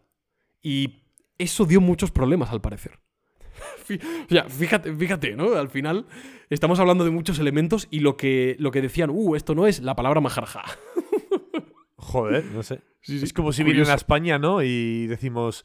Y dicen, no, pues aquí esta película va a aparecer un torero. Y decimos, no, es que con la palabra torero nosotros tenemos un problema. Mejor. Sería un poco raro, ¿no? Bueno, a ver, Sí, pues bueno, los te- pues lo es tenemos, pero. Sí, lo- de, hecho, de hecho lo de, tenemos, de Carlos. hecho, a lo mejor no es tan raro. Pero bueno. Bueno, pero con la palabra, yo qué sé. Iba, iba a decir, buah, iba a decir Flamenco. la palabra cau- Iba a decir caudillo, tío. Flamenco, di flamenco. por Flamenco, por ejemplo. ¿Qué problema hay, no? Entiendo que a lo mejor Maharaja tiene como connotaciones que imperialistas, como muy reales de cast... No sé, no, no, no. Ya, Es curioso. ya. Es curioso. Conclusiones. Mira, creo que la mejor conclusión Ajá. a pesar, mira, a pesar de todo, todas las cosas negativas que hemos destacado, creo que las cosas positivas siguen siendo muchas. Por lo tanto, pese a ser la peor de sus dos hermanas de la trilogía original, creo que sigue siendo una película de aventuras muy buena. No, no una peli de aventuras, una película en general muy buena o bastante buena, que pese a haber envejecido en algunos aspectos aguanta muy bien, en algunos momentos es una lección de cine, una película inspiradora, una película hecha con un espíritu infantil, en el mejor de los sentidos, de disfrute, de peripecia, de exploración, un viaje. Es fabuloso. Y a mí, a mí me hace sentir muchas cosas esta peli. De hecho, al final, a veces se me saltan un poco las lágrimas cuando los niños vuelven al pueblo y suena la música. Te lo ya, fíjate qué cosa tan ñoña, ¿no? Pero en cierto modo me, me emociona. Porque con la que me saltan las lágrimas también es con la tercera. Pero ahí, ahí sí es más normal porque en la tercera está muy bien hecho. Y no es nada empalagoso. Aquí, bueno, pues una escena de alegría y tal, júbilo. Em, creo que una buena conclusión es... Ahora me dirás la tuya. Pero una buena conclusión es... Si me dices que el dial del destino es mínimo como esta, ¿dónde hay que firmar para venderle mi alma al diablo? Y te digo una cosa. El dial del destino... no sé por qué estoy diciendo esto. El dial del destino no va a ser como la primera ni como la tercera. Me parece muy difícil que eso suceda. No imposible, pero casi imposible. Va a ser hasta mejor, de hecho. O sea, si la primera y la tercera me parecen un 9,5 o 10, 9,75. Si el templo maldito me parece un 7,5, mínimo, yo creo que un 7,5 está muy bien. Algunas escenas diría, buah, un poco más. Otras escenas diría, "Eh, un poco menos, pero 7,5, 7 y pico. Creo que el dial del, del destino va a ser mejor que el templo maldito. Creo que va a ser, después de la última cruzada y el arca perdida, creo que va a ser la mejor de la saga. Toma, ahí, ¿eh? A, va a ser de un 8 mínimo. Tengo esa impresión. Tío, y la estoy cagando diciendo esto. Sí, la estás liando Pero, muchísimo. pero tengo, de, de verdad, tengo esa impresión. Tienes una fe que, no, es- que es inenarrable, ¿no? Bueno, por qué hablo. Mi conclusión es A ver la tercera, espero que me divierta un poco más. Recuerdo que la No. tercera te gustó mucho. No me acuerdo.